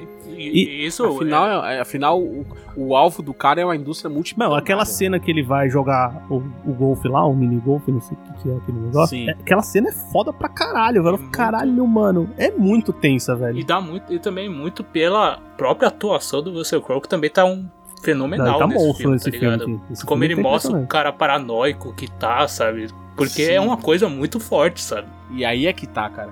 É, esse filme também ele dá a entender que a paranoia é mais uma das doenças do cigarro, né, cara? A pessoa fica assim, num grau nervosíssima. O que é curioso porque nesse filme, ao contrário do Hit, que foi indicado a quase nada, esse filme ele tem sete indicações Sim. ao Oscar, não levou nenhuma. É que 99 foi foda também, de né? melhor filme, melhor filme, melhor diretor e melhor ator, as três maiores. É, só não tem de melhor atriz porque não tinha nenhuma atriz, né, nesse filme, assim, o foco dela. Mas Cara, das quatro premiações, ele, das quatro categorias mais altas, ele tá em três. E curiosamente ele não levou, cara. É, é um absurdo, cara. Tudo bem que naquele ano. É, 99 é, é foda, primeiro. É, e você falou só da atriz, só pra não perder o ponto, é uma coisa do Michael Mann também, né? Tipo... É uma coisa dele repetir atores e atrizes. É, né? então, e também Para não faz ver. filmes, não fez nenhum filme na filme carteira que tem uma personagem feminina com tanto impacto pra história total. Assim, tem um pouco, mas nunca é o, o protagonismo, né? Eu acho que no Hit é o maior deles. O Hit talvez o, o Inimigos Públicos, a gente vai chegar lá também. Também, é. Baseado numa figura real. Mas eu acho que no Hit define muito o destino dos personagens, né? Sim, total. E só pra falar, 99, é, 99 a gente teve filmes foda, mas beleza americana ter ganho, cara. Nossa, é sacanagem. Pô, Matrix não foi nem acho. indicado a melhor filme. Não, mas você tem A Espera de um Milagre, esse do Michael Mann, você tem o Ser Sentido, cara. É, então, é foda, né?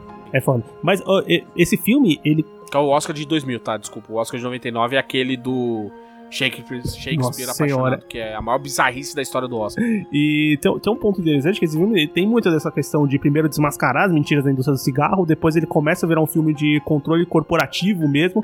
Tem uma coisa muito, assim, relacionando até com Succession, quem tá acompanhando, que tem Nossa, muito esse negócio muito. do controle midiático parece muito com Succession. Eu é, lembrei muito. O Succession não é tanto um thriller assim, mas parece muito, assim, é o foco do filme. Principalmente quando vai pra questão do por trás da TV, do que vai fazer o programa apresentar. Puta, é muito parecido. Então, é uma coisa muito indicada para quem gosta muito de Succession, por exemplo. Eu não vi Succession, então não sei opinar. Mas veja, veja. Já fica uma recomendação. Essa aí eu vou esperar a série acabar. Viu? Ah, não espera não, velho. Você tá perdendo. Ah, mas tudo bem. Eu tenho outras coisas. Eu tenho outras coisas, inclusive, para gravar podcast. Pra Eita, então. mas bem tem. Eu, tenho uma pequena coisinha para falar desse filme. A gente falou do Alpatino, do personagem dele, a gente, a gente falou do, do personagem do Russell Crowe. Mas, cara, tem uma cena que eu acho maravilhosa nesse filme. Que é quando o procurador do estado do, do, do Mississippi, o Ron Mutley, interpretado pelo Bruce McGill, ele come o cu Sim. do advogado é, da. É foda mesmo. Caralho, que cena maravilhosa, cara. É, é daquela cena que você fala, puta, é isso que eu tava falando, cara. Come o cu desse filho da puta. Muito foda essa cena. E, e aqui, a, a, a, cena do, do, do café ou a cena do, do, do diálogo entre dois personagens, dos personagens principais ou importantes da trama, é a que eles estão no sushi lá, né? Também tem uma cena bem parecida também, que é mais aquela característica.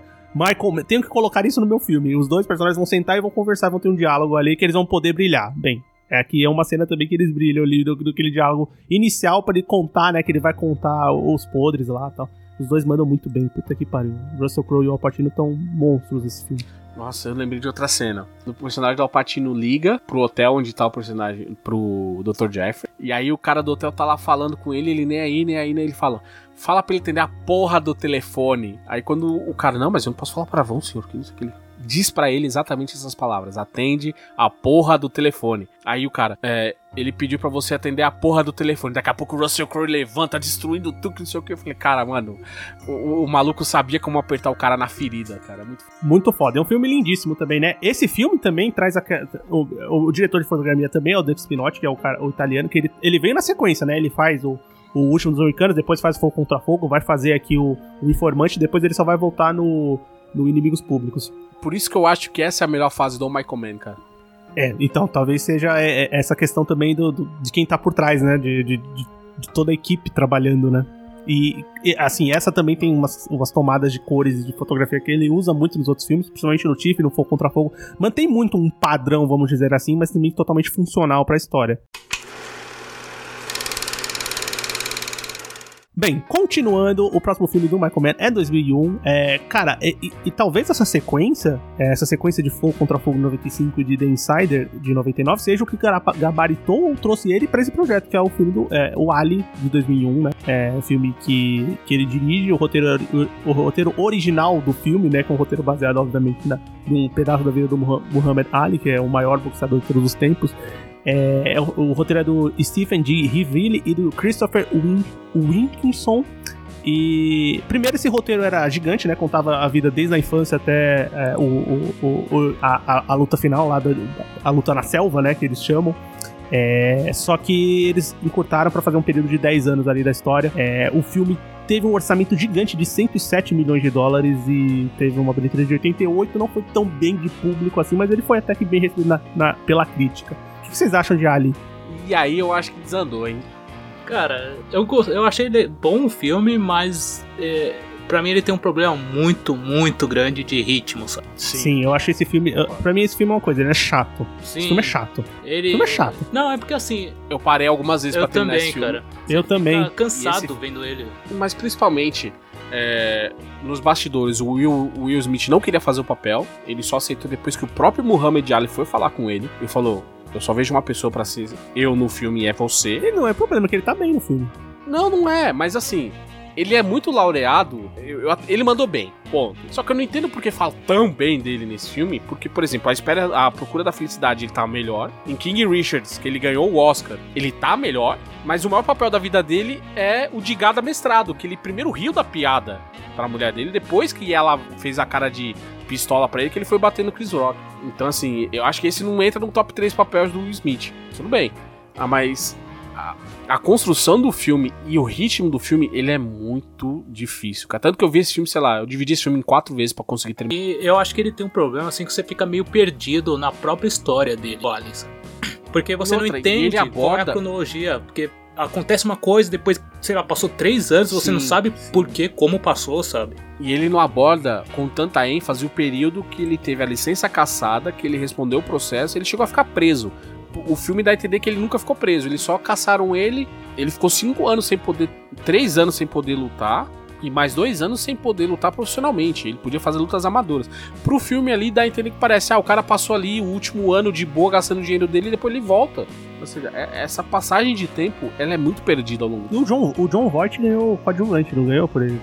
Cara, eu não. Engraçado, não porque eu acho, começo, tipo cara. assim, eu não reconheci ele no começo, mas eu acho que ele ganhou muito mais pela maquiagem do que de fato pela interpretação. Porque assim, assim, tá muito bem, mas eu acho que o filme não constrói tão bem personagens, assim, você ter não, tantas é. cenas. Não tem, por exemplo, que nem. Tirando o núcleo do Muhammad Ali, nenhum dos outros personagens é, são. Até o núcleo, até o próprio núcleo dele, do personagem do Jamie Foxx, eu também acho que é meio, tipo, aparece uma hora, depois fica muito tempo sem aparecer, Sim. depois aparece. Esse é o bêbado, depois volta. É, então eu acho esse filme meio bagunçado mesmo, realmente. É uma questão de que várias cenas que a gente foi conversando dos outros filmes, principalmente for contra fogo, informante, a gente vai lembrando de momentos que são impactantes pros personagens principais.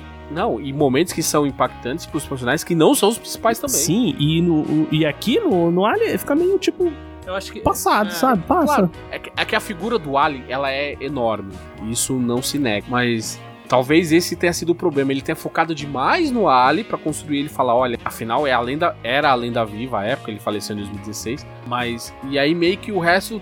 Tá, você vê que tá todo mundo ali, mas é muito como se fosse meio na sombra, meio. Sabe?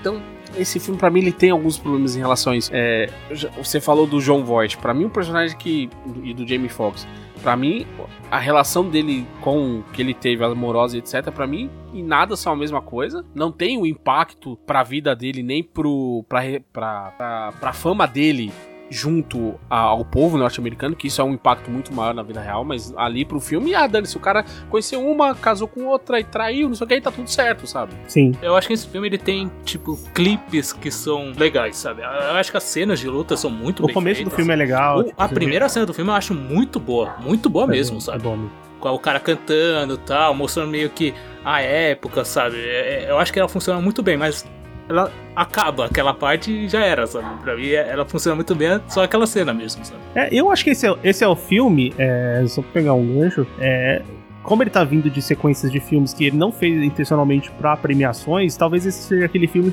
que o, que o diretor grava e É. fala assim, ah, agora eu vou ganhar o Oscar, sabe por quê? Porque eu vou fazer um filme de uma figura histórica, que deram um roteiro bom aqui e tal, com orçamento, com grandes atores, é o filme que vai papar o Oscar. Teve as suas indicações, mas não foi o papar Oscar que talvez é, o Man e o- os produtores esperavam, né? Mas ele tem muito essa É, cara, né? Não tem cara de Oscar. É, biografia geralmente tem essa cara É, de filme, exatamente. filme pra ganhar Oscar. Logicamente, o Michael Mann tem um interesse.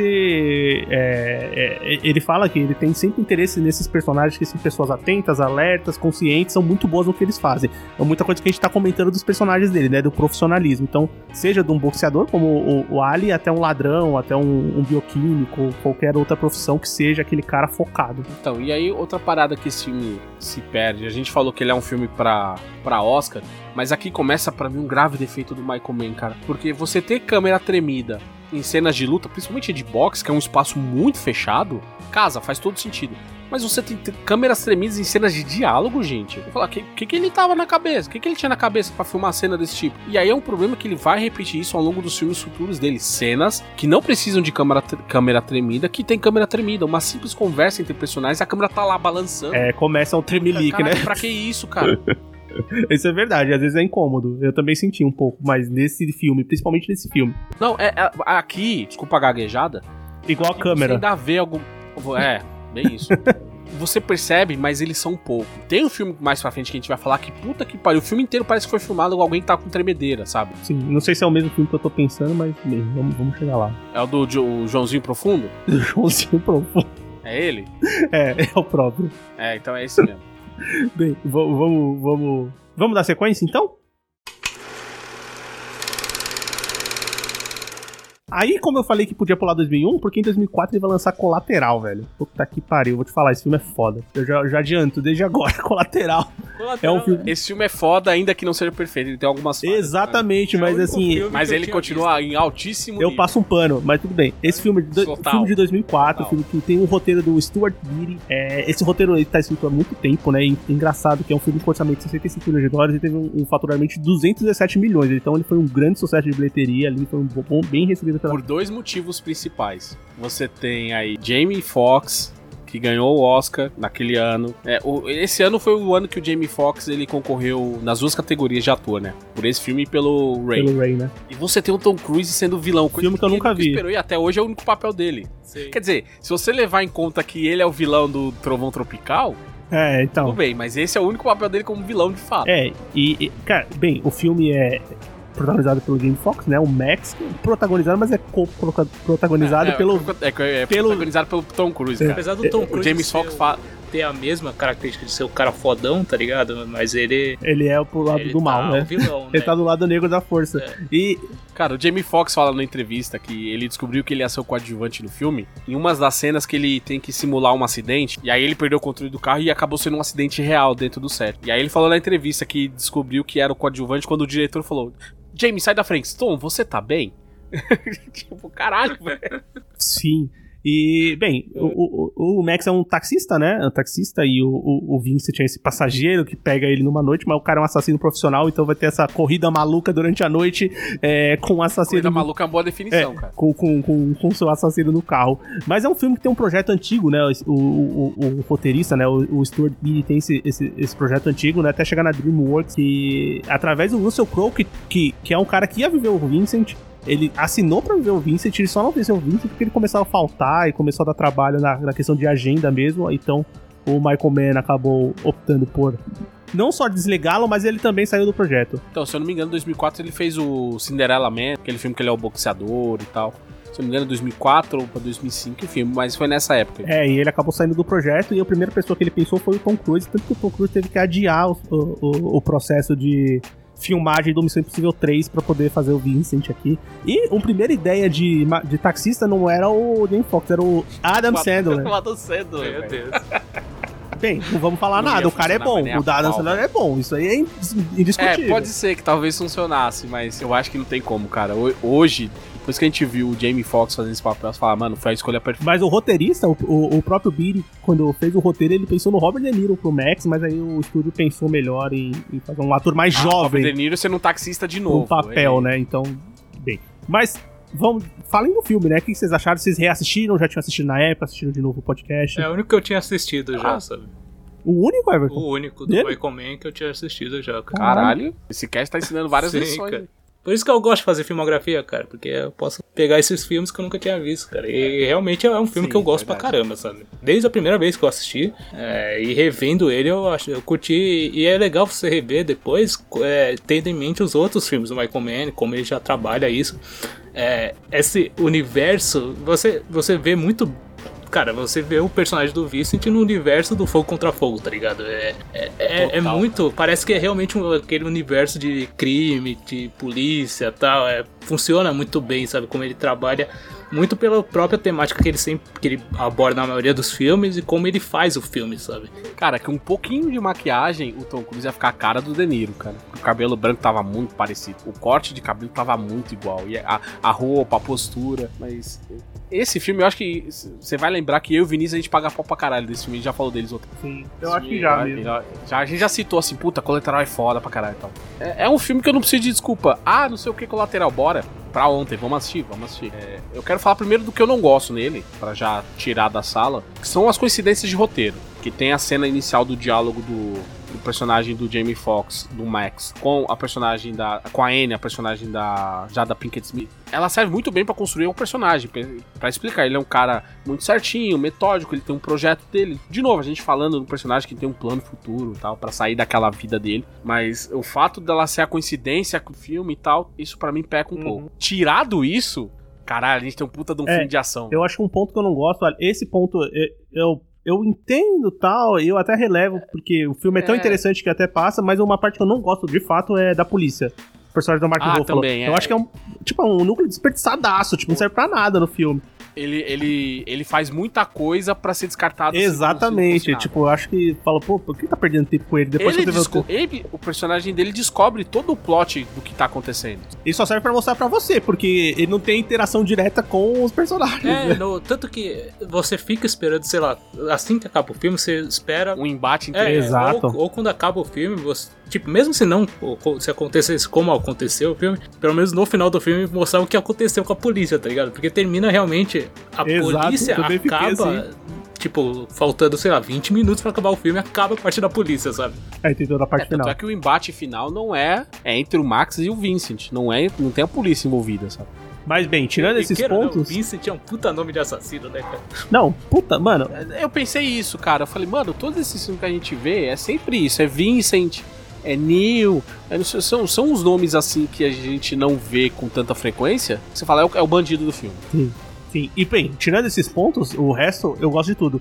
Engraçado que é um filme de ação, é um filme de assassino, é um filme de um thriller super ativo, super rápido, com, com cenas violentas, mas é um filme que não é gore, né? E é uma coisa muito do Michael Mann, né? Tipo, tem as suas cenas de violência, mas não são filmes pesados. Acho que é pontual. Porque, É pontual, por exemplo, exatamente. No, no último dos Moicanos tem cenas violentas, tá ligado? Com sangue Tem, mas- e tal, mas é, é, é muito pontual, sabe? Não é, não é a temática do filme, não é tipo. É, até porque não dá pra você dar uma machadada É, na pessoa. exatamente. e esperar que É muito do realismo que ele usa, sabe? É, tá- sim, total, total. Mas assim, Eu acho que assim, esse filme ele, ele é muito funcional. Primeiro, porque você tem mais uma vez uma dupla de personagens ali, uma, o, o, o, o Jamie Foxx, que é o Max, e o, o Tom Cruise, que é o Vincent, muito bem, muito bem, com as suas histórias bem incríveis. Você compra os dois personagens. O Vincent é o assassino que a gente ama odiar. É, é, é fato. A construção do personagem é muito interessante. O Tom Cruise tá assim. É o carisma do Ele é um dos melhores, é um dos melhores papéis, eu acho, da filmografia dele, fácil, assim. Eu acho muito foda mesmo. E tudo, ele consegue entregar tudo, tanto da, da, da canalice e daquela maldade que é muito mais o profissional, né? Que é a coisa do Michael Mann. É, juntamente com toda a habilidade técnica que o Tom Cruise consegue interpretar e trazer muito bem, né? E o Max com aquela inocência e também com aquela mudança, porque eu acho muito interessante que os diálogos vão modificando os personagens. Tanto que tem uma hora que quando o Max tem que quando o Max tem que fingir que é o Vincent, pô, eu acho essa parte muito foda. Eu acho ela incrível. E aí a gente justifica as nomeações do Jamie Foxx. E ele começa a falar baixinho igual Tom Cruise, assim. Ah, não, porque você fala pro cara sair das minhas costas. Aí o Javier Bardem, quê? Aí ele tira o óculos. Você fala pro cara atrás de mim guardar a porra da arma, sabe? Você percebe a total transformação dele no Vincent. Você fala, caralho, ele é o Vincent. Eu que tô assistindo o filme, eu sei que ele é o Vincent. Tipo, há 10 minutos ele não era, agora ele é o Vincent, sabe? Então você consegue comprar isso. E os diálogos entre eles que vão. É, não são apenas diálogos em muitas partes são expositivos, mas eles não são assim expositivos para você entender o filme. Eu vejo eles muito mais expositivos como o que cada um vai absorver do que o outro falou, porque essa cena é isso, é o Max assumindo assumindo para si, absorvendo coisas ditas pelo Vincent, Sim. como a gente viu coisas depois que ele disse pro Vincent que o Vincent absorveu para ele. E tem um diálogo entre eles falando do Vincent explicando por que ele odeia Los Angeles, que de novo, uh -huh. casa com o que vai acontecer. Ele conta o filme inteiro naquele diálogo basicamente, sabe? Então é muito bom isso. Cara, eu acho, eu acho foda também é, esses diálogos e também todos esses diálogos de, de dele envolvendo o Max. Acho que o primeiro, talvez o primeiro que ele, que ele não sei, eu posso estar errando, mas o primeiro que ele vai lá na boate, conversa com o cara que vai contar a história do, do músico lá, de jazz. Não, isso é depois já, depois que ele matou o primeiro. Ele já matou o primeiro cara, esse é o segundo. Mas é toda aquela cena já, que eles. É. O, não, é um pouco antes. É a cena quando o chefe do Max lá do, do consórcio de táxi tá ligando para ele. E aí ele tá entrando na cabeça do cara dele. Fala com ele, fala com ele. Aí não sei o que, daqui a pouco ele assume o, o, o rádio. Ei, você tá falando com o cara aqui, eu vou te processar por. Sim, Fala, sim, sim, sim, sim. É ali que ele começa a entrar na mente do Romero. Claro, além da arma apontada pra Muito ele. foda, porque assim, é, é, é, é aquela. É aquele silêncio que precede o esporro, né? Tipo, é, é, é, aquela tensão, os caras estão conversando de uma maneira amigável, daqui a pouco, pum, acabou. Matou o cara, vai embora. É o carro em cima do carro. É, e os detalhes da cena, né? Que ele dá o um tiro e bota a mão embaixo, tá ligado? Cara, é Pro cara não bater foda, a cabeça na, na mesa. Muito... É um filme bem, bem, bonito, é um filme que é totalmente à noite, né? É um filme totalmente cara, é noturno, é muito... né? Que é uma coisa que o Michael Mann gosta é, também. É, um, filme se passa numa noite. É, uma noite, é uma coisa corrida, assim, né? É um filme mais curto também, né? Não tem nem duas horas. Esse filme tem uma hora e quarenta, uma hora e quarenta é, e pouco. É, mais curto é um dos mais. Acho que da equipe não É um dos mais curtos dele. Mas e, e também é um, é um curto justificável pra história que ele tá contando, que é um tiro curto, né? Não tinha porque esse filme ser Não maior. tem como, é exatamente. Sim. Mas assim, eu, eu, eu acho o filme muito foda. Eu, eu, gosto muito que o Vincent ele tem essa vibe canalha, como você falou. Que quando depois dele matar o primeiro cara, que cai em cima do carro, o Matt chega pra ele: Ah, você matou o cara. Ele: Não, eu não. A, a gravidade matou ele. a gravidade, a gravidade do seu carro matou ele. Eu não fiz nada. Eu só atirei nele. O resto não fui eu. é muito foda, cara. Vale, vale, vale, demais. Esse filme tá na Netflix, né? Quem tiver curiosidade Sim. pode assistir. Tá no Prime é, também. Tem no Prime também. Tem no Prime também, Everton? Tem alguns filmes que estão mais de um lugar. É, o, o, o Ali, eu não comentei, mas ele tá no HBO Max. Eu assisti no HBO Max, não sei se tem outro serviço. Tá, né? tá no, no Prime HBO também. Max. É, assisti no Prime Video. É, vamos continuar então? Vamos para 2006. 2006, cara, esse talvez, é, apesar das controvérsias, seja um, é, o, é, o, maior orçamento dele, o filme de maior orçamento do Michael Mann. É, é, e talvez um filme foi. Eu lembro que na época esse filme foi muito comentado, muito esperado. As pessoas queriam saber o que ia acontecer com Miami Vice, que é um filme que é, tem o roteiro do próprio Michael Mann, né? E é um filme que é, ele vai trazer de volta a sua série ali, que fez muito sucesso, né? Miami Vice, como eu comentei nos anos final dos anos 80 ali, é, fez muito sucesso na mão dele e ele vai repaginar para um filme, né? Para um filme da telona com um orçamento gigantesco de 135 milhões de dólares. Mas, e mais violento, né? Mais violento. É, Mais violento do que a série. escolhendo é, o Colin Farrell pra viver o Sony e o Jamie Foxx pra viver o Rico, que são essa dupla de policiais ali da- do, do sul da Flórida. E, cara, o que, que vocês acham? Quero que vocês falem primeiro. O que, que vocês acham de Miami Vice? Então, eu tenho uma relação com esse filme que ela vai mudando ao longo dos tempos. Eu lembro que das vezes anteriores que eu assisti, eu sempre ficava, caralho, eu não, não sei, mano, esse filme pra mim não desce direito, não vai, tá? Muito por conta do Colin Farrell, não sei, eu não vou. E aí, reassistindo pro cast, eu sentei aqui Aí você, teve, você Aí confirmou. eu- não, eu falei, realmente meu problema é o Colin Farrell, e aí ele é um dos personagens, ele tem o arco mais bem estruturado do filme. O Jamie Foxx é quase que uma sombra dele aqui ao longo. Mas falar assim, ok, esse filme ele não é toda aquela merda que eu achava que era, é um filme bem passável. O que eu curti bastante é que assim, eu sentei, é, em nenhum momento eu falei, puta, o que, que, que você fez aqui, Michael Mann? Eu falei, não, eu entendi o que você fez, Uhum. algumas coisas são legais. É, o problema da câmera tremida volta com muita força aqui, muita Sim, força. tem bastante. Mas pelo menos aqui ela funciona a favor da história. Porque afinal a gente tem um filme muito mais enérgico do que os outros que ele fez. Até mesmo que, do que Fogo contra Fogo, por exemplo. Que como a gente falou, que é um filme muito dramático com algumas cenas de ação. Aqui é um, aqui é um clássico filme de ação. Ponto. Assim, do começo ao fim, ele é um filme focado na, na pancadaria, no tiroteio ali. Tanto que a investigação, pra mim, é a parte mais falha desse filme. O cara descobre tudo assim, do nada, tirado da bunda. É, E, e, assim, Sim. são muito. Assim, eu, eu acho muito fraco os atores, os antagonistas do filme, assim. Os, os, os atores ou, ou as escolhas dos bandidos, dos caras ruins que eles vão enfrentar, eu acho muito fraco. E são caras geralmente genéricos. Genericaço, mas é um cara. Mas o É. próprio Michael Mann já entregou coisa muito mais interessante, né? Mas- Então, tipo. Eu nunca tinha assistido Miami Vice também, né? E, cara, eu, eu achei ele longo, sabe? Eu achei que ele Muito, nossa. muito. Foi o filme que eu senti mais assim, caramba, velho. É, esse filme tá demorando muito não, pra comigo- passar. Esse cara. filme ele tem muita cena Ali. contemplativa de eles estão andando, eles estão vindo visual, eles estão no mar, eles estão não sei aonde. Aí passa 10 minutos do filme e eles estão andando, só andando. É que eu não sei andando, se é na do- estrada. Mas é Miami. Mas é Miami. Você tem que mostrar como. Porra, mas porra, tem uma hora que eu falo mandar no saco, velho. Eu não sei se é coisa da própria série, mas também, tipo, essa questão deles serem os fodões, tá ligado? Eles serem os Ah, é caras. é, eu acho que é da série, eu não conheço, né? Mas... Não, eu acho que é mais do filme. Nas séries eles são investigadores, mas assim, eles passam bastante É, perrengue. então. Aqui nos filmes eles são super humanos. Mas é, esse filme, cara, a cena. Tem uma cena quando eles vão resgatar lá a, a namorada, a namorada do do Rico. Foxx. É foda demais essa cena, cara. Até a explosão. Exatamente. explosão é- A explosão é datada. Exatamente. Mas o efeito resto, é cara. Esse é o problema. A es- essa explosão é digital. Essa é a Aham. Mas o resto é muito Em foda. outros velho. tempos, ele teria explodido aquele trailer rapidinho, cara. Direitinho também. Sim. Mas é, o prelúdio dessa cena, ela sendo capturada, a incursão deles e tudo o que acontece até a explosão, caralho, que cena. Porra, realmente você fala, cara, essa cena salva esse filme É, sim, cara. da mesmice. É. Não, outra cena que eu gosto também, é, ela não é tão grandiosa, mas é muito bom quando eles vão conhecer o que seria o suposto traficante, chefe. Que esse FBI também é mais burro com a porta, hein, cara. Os caras, não, porque a gente tá atrás do cara, o outro com 5 minutos de conversa e uma granada na mão descobriu que o cara, na verdade, é só Sim. o comandado do grande chefe. sabe? Mas a cena dele, dos caras querendo matar ele, já, cara, ele já pega, já saca a granada e fala: Então, seu filho da puta, a gente vai negociar agora. É, essa cena eu gosto Eu não gosto muito da parte do romance, por exemplo, do Colin Farrell lá. Eu, eu acho que meio besta, sabe? Como funciona a dinâmica do romance dele, sabe?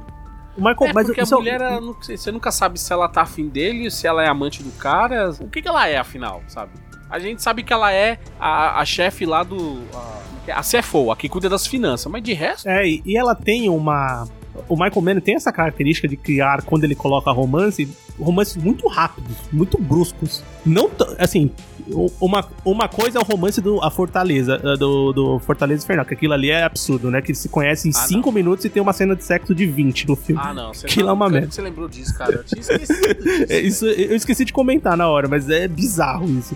Mas tanto no, no- no- nos outros filmes, o Ali também é mal construído, mas é uma coisa baseada real, mas o Miami Vice tem isso, é, tem mais filmes pra frente daqui também. Então, eu, eu acho que isso sempre foi meio bagunçado. No Tiff também tem essa parte que é rápida, mas, Mas é, não é igual mas é mais bem construída. Você, é que aqui você. Tanto é que o personagem do Jamie Foxx vira pro, pro Sony e fala: cara, tem certeza que você tá fazendo trabalho, isso já não virou pessoal, sabe? Enquanto em todos os outros que a gente vê, principalmente no Profissão Ladrão, o cara construiu a família que ele queria meio torta, da maneira meio torta, mas quando a família dele ameaçou entrar em perigo, a primeira coisa que ele fez foi: eu não vou prejudicar vocês. Ele despachou a família dele. Aqui não. O Corey Farrell, não, porque eu tenho que te salvar, porque afinal eu sou o homem branco, você está sendo subjugada por ser cubana e ela tem cara de chinesa, e aí eu não entendi mais nada. Eu falei, caralho, o que tá acontecendo nesse filme? Eu também não entendi isso. Também não entendi isso. Mas acho que no, no, no, num campo geral, esse filme eu também nunca tinha assistido. Assisti pro podcast. Mas eu não odeio assim, super E odeio eu não esse achei assim uma bosta, mas eu também não gostei. Eu acho que assim, ele é um filme. É, Tem momentos Passável, ele muito, é muito muito chatos, passável. assim, tem umas coisas interessantes, mas eu acho que o antagonismo dele é muito ruim. Ele parece realmente um episódio de uma série, só que Deslocada, esticado é. pra caralho, assim, puxa a corda ali, coloca a cena contemplativa, coloca cenário bonito, inventa os núcleos aí de antagonista ruim, e vai, vai que vai. E, e o Rico, ele é. Ele é. É que tem essa expressão americana, driven, mas é que pra gente seria o cara assim, focado. Ele, ele é o cara realmente focado nesse filme e fala: Eu estou fazendo meu trabalho e vou fazer a minha missão. Ponto. A mulher dele dá um esculacho nele e fala: Ei, se eu tiver em problema e você vai parar a sua missão pra me salvar, vai cuidar da sua vida, vai fazer esse trabalho, sabe? Mas assim, é uma pena que o papel dele tenha sido resumido a ser o background do personagem do Sony. Eles colocaram não os dois como. Os dois são parceiros, mas eles não colocam os dois em pé de igualdade. Na maior parte do filme, o Sony ele é meio que o, o, tri, o, o suporte pro personagem do Sony. Isso pra mim peca muito, cara. Ele tinha, ele tinha capacidade, principalmente, ele tinha um ator que poderia entregar muito mais do que ele Uhum. entregou. Terceiro filme seguido, né, do, do Michael Mann com o Jamie Foxx, né? Os outros dois que a gente comentou ali e o Colateral tem o Jamie Foxx também. E aí outros, papéis, outros atores com papéis menores que ele usa várias, várias vezes. Sim, exatamente. Bem, vamos continuar? 2009 é, também vai ter um espaço de três anos para o Michael Mann lançar o seu pró- próximo filme, também roteirizado por ele. Filme chamado Inimigos Públicos, ou Public Enemies no título original. Filme de 100 milhões de dólares, faturou 214 milhões de dólares. Foi um filme que até que é relativamente bem de bilheteria. Que conta a história ali do, do John Dillinger, que é um criminoso é, famosíssimo e tá na memória dos americanos ali. É, assaltante de banco daquela época, dos assaltos a banco, uma coisa muito louca, muito maluca. É, Grande Depressão, Grande né? Depressão americana, exatamente. Leca E é tal. vivido pelo Johnny Depp e Joãozinho Profundo. Joãozinho Profundo, ele mesmo, que já foi anunciado aqui posteriormente. E, bem, o FBI acaba contratando é, o, o Melvin Spurves, que é um super policial ali, aquele cara que, Que é vai Batman. resolver o problema. É, Exato. É o Batman indo atrás do Jack é o. Batman sem capa. Que é vivido pelo Christian Bale. E aí, o que, que vocês acham? Vocês gostam de inimigos públicos? Eu odeio esse filme. O filme não me pegou, não, cara. Eu odeio esse filme, porque pra mim ele é o epítome, é, o ponto alto da câmera tremida. Esse filme inteiro ele foi filmado com alguém com Parkinson, cara. E me desculpa as pessoas com Parkinson, mas eu acho que esse filme foi feito assim. Até as cenas que seria supostamente o que pra mim é um vejam bem, o que pra mim é um crime, isso tem que ser registrado, que é você colocar o Joãozinho Profundo fazendo sexo com a Marion Cotillard. Isso pra mim é um escárnio, é uma piada com o mundo, sabe? Esse cara não deveria chegar perto de ela não deveria ser tocada por ele, ponto. Eu acho que a questão é essa. Mas esse filme, meu Deus do céu, cara, nem a cena de abertura dele se salva. Porque a gente entende que ele é o bandido que faz os assaltos e tal. Mas esse, esse é um filme de um cara que ele é maníaco, Uhum.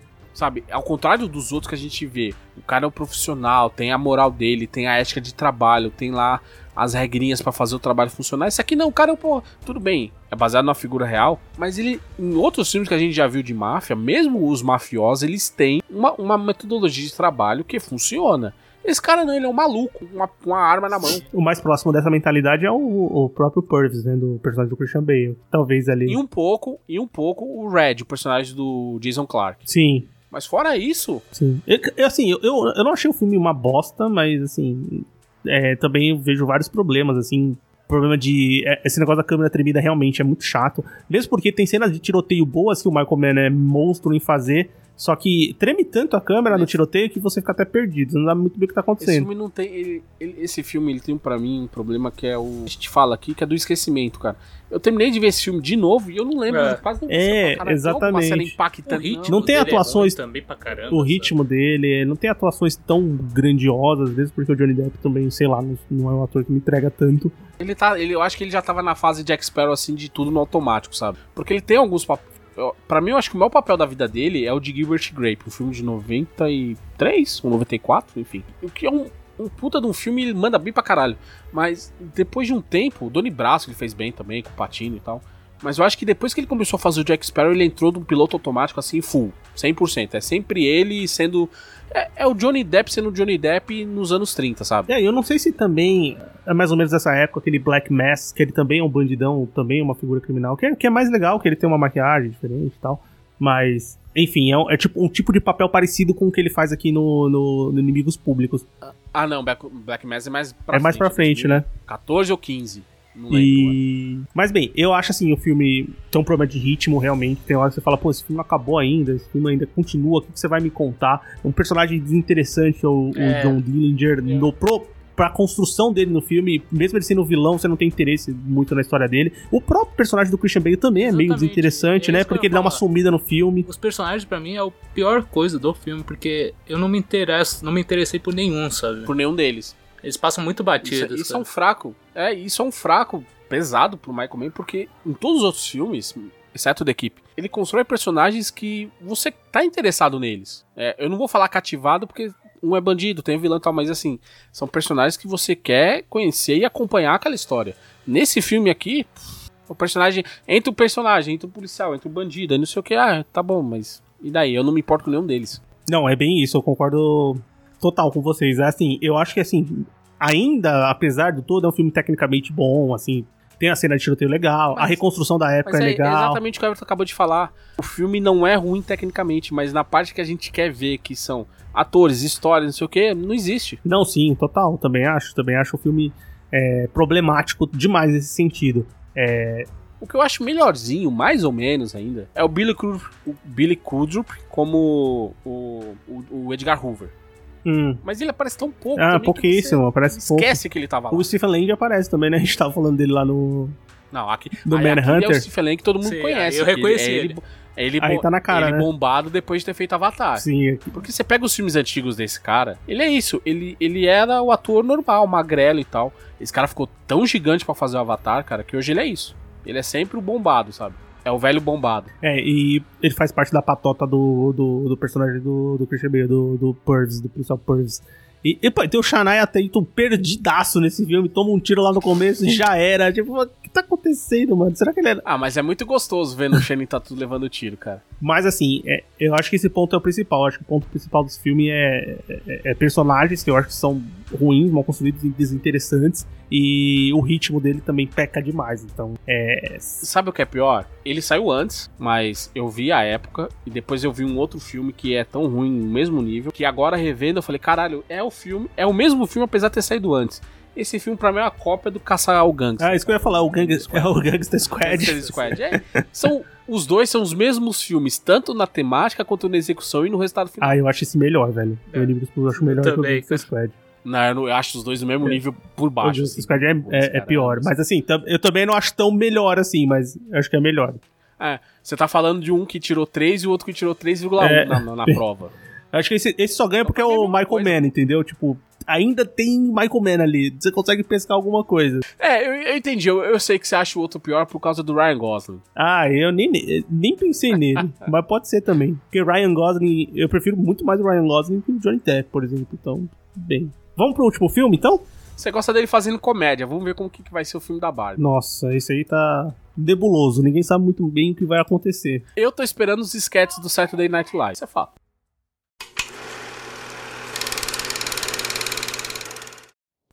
O último filme que o Michael Mann lança na sua filmografia é o filme de 2015, então a gente tá em 2022, então vamos fazer filme, né, Michael Mann? É isso. Também que ele tem 79 anos, também não é nenhum jovem, mas ele tá trabalhando no filme, depois eu vou comentar. Vamos comentar primeiro de Black Hat, de Hacker, filme de 2015, que é o roteiro do Morgan Davis Foyle. É, bem, o título, o título portu- em português, né, o título nacional de Hacker já entrega muito o que o filme vai ser, né? O filme é protagonizado ali pelo Chris Hemsworth, vive o Nick Hathaway, que é um, um condenado por por é, roubar um código, né, invadir o sistema de, grande, de um grande banco americano. Ataque hacker. E é um hacker, né? Um hacker, um hacker que o governo precisa dele pra fazer um. um- um- Desculpa. Se o, se o Chris Hemsworth do tamanho de um armário 3x2 é um hacker, eu sou uma geladeira frost free, cara.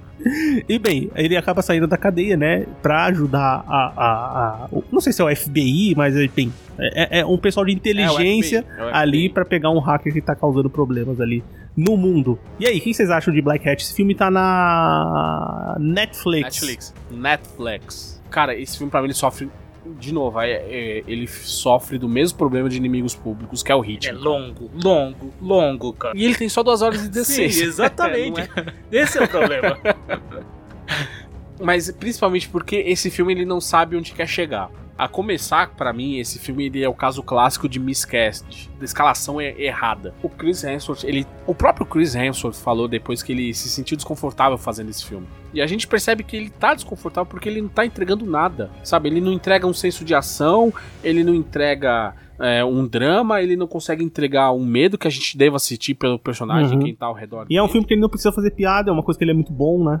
Não, mas tudo bem, mas é, de novo, o romance dele com a personagem é, acontece tudo muito rápido. Ele conhece a mulher e de repente é o amor da vida daquela mulher. Michael Mann. Isso ele faz bem.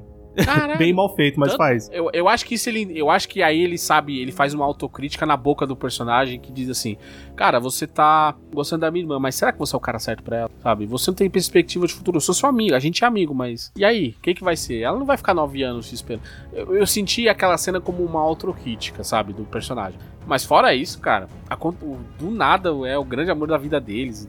O, meu maior problema com esse filme é a construção do personagem mesmo, do, do principal, do, do, do Thor.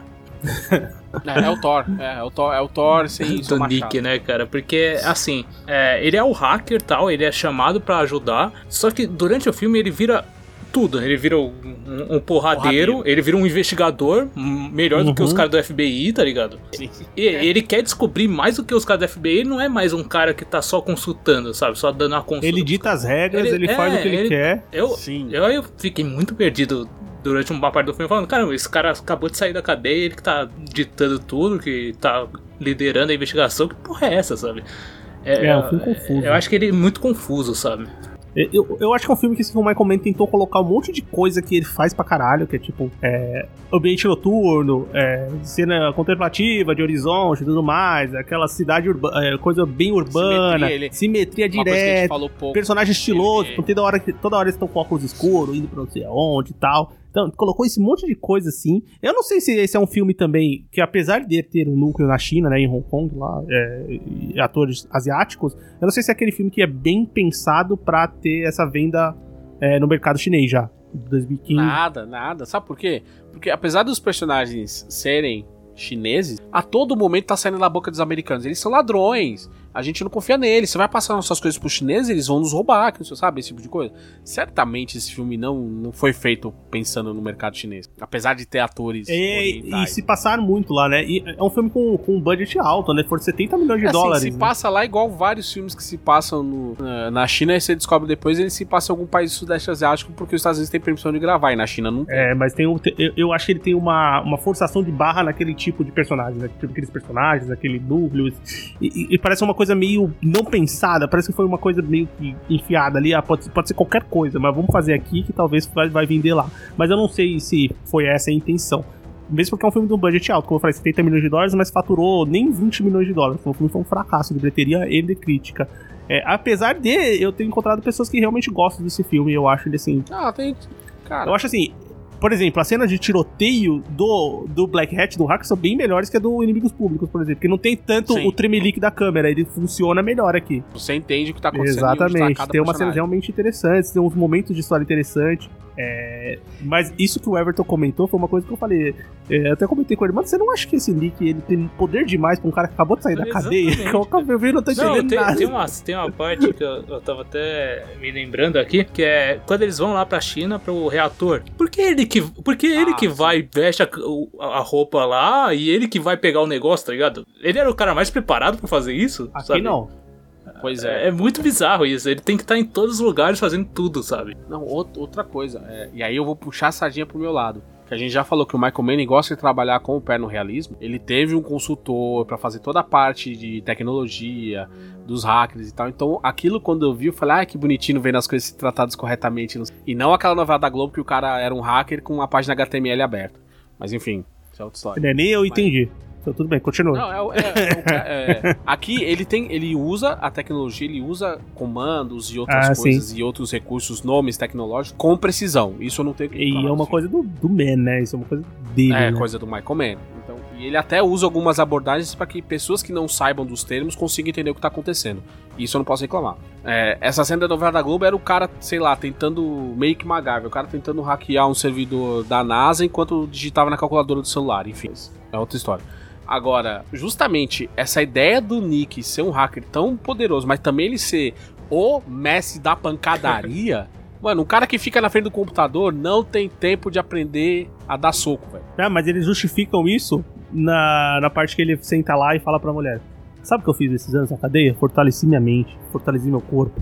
Fiquei treinando, Deus fiquei pensando no que eu ia fazer na hora que eu saísse. Então eles justificam isso nessa parte. Sim, o cara que nunca tentou brigar na vida, ele vai brigar na cadeia. Eu acho que o lugar dele não era estar ali ajudando a FBI, era estar sete palmos há muito tempo. Mas, bem, é, tem esse ponto que eu acho que. Bem, é, dá uma bagunçada. Eu acho que o filme é meio bagunçado também. Tem hora que eu ficava, tipo, principalmente no começo, depois que engata a história, até que vai, mas no começo vai pra lá, vem pra cá, o hacker faz não sei o que, não faz o que lá, faz não sei o que lá. Eu falo, puta, eu tô meio perdido, não tô entendendo direito o que tá acontecendo nesse filme. Mas depois aí eu acho que engata melhor. É. É, Não, o filme. A, a Amanda Waller tá perdida nesse filme também. A, Va- a Viola Davis tá nesse filme, é verdade. É, ela é a manda-chuva que não manda em nada. Amanda Waller. Sim. nesse filme. No Esquadrão Suicida, no último filme, os caras deram a volta nela, ela não mandou em porra nenhuma. É, então. Bem, eu, eu acho que esse filme, assim, é, tanto que foi mal recebido pela crítica, né, pelo público, e ficou um filme bem esquecido, assim, também é um filme, assim, que é o último que o Michael Mann lançou no cinema diretamente, é, e também é um ponto baixo ali na filmografia que a gente tava comentando, né. O próximo trabalho, que eu tô falando, o Michael Mann, o, te- o, tra- o próximo trabalho enga- engateado, a gente já comentou do Stock of Vice, que é uma série que ele é produtor executivo, dirigiu o primeiro episódio, é uma coisa que ele tá envolvido mesmo,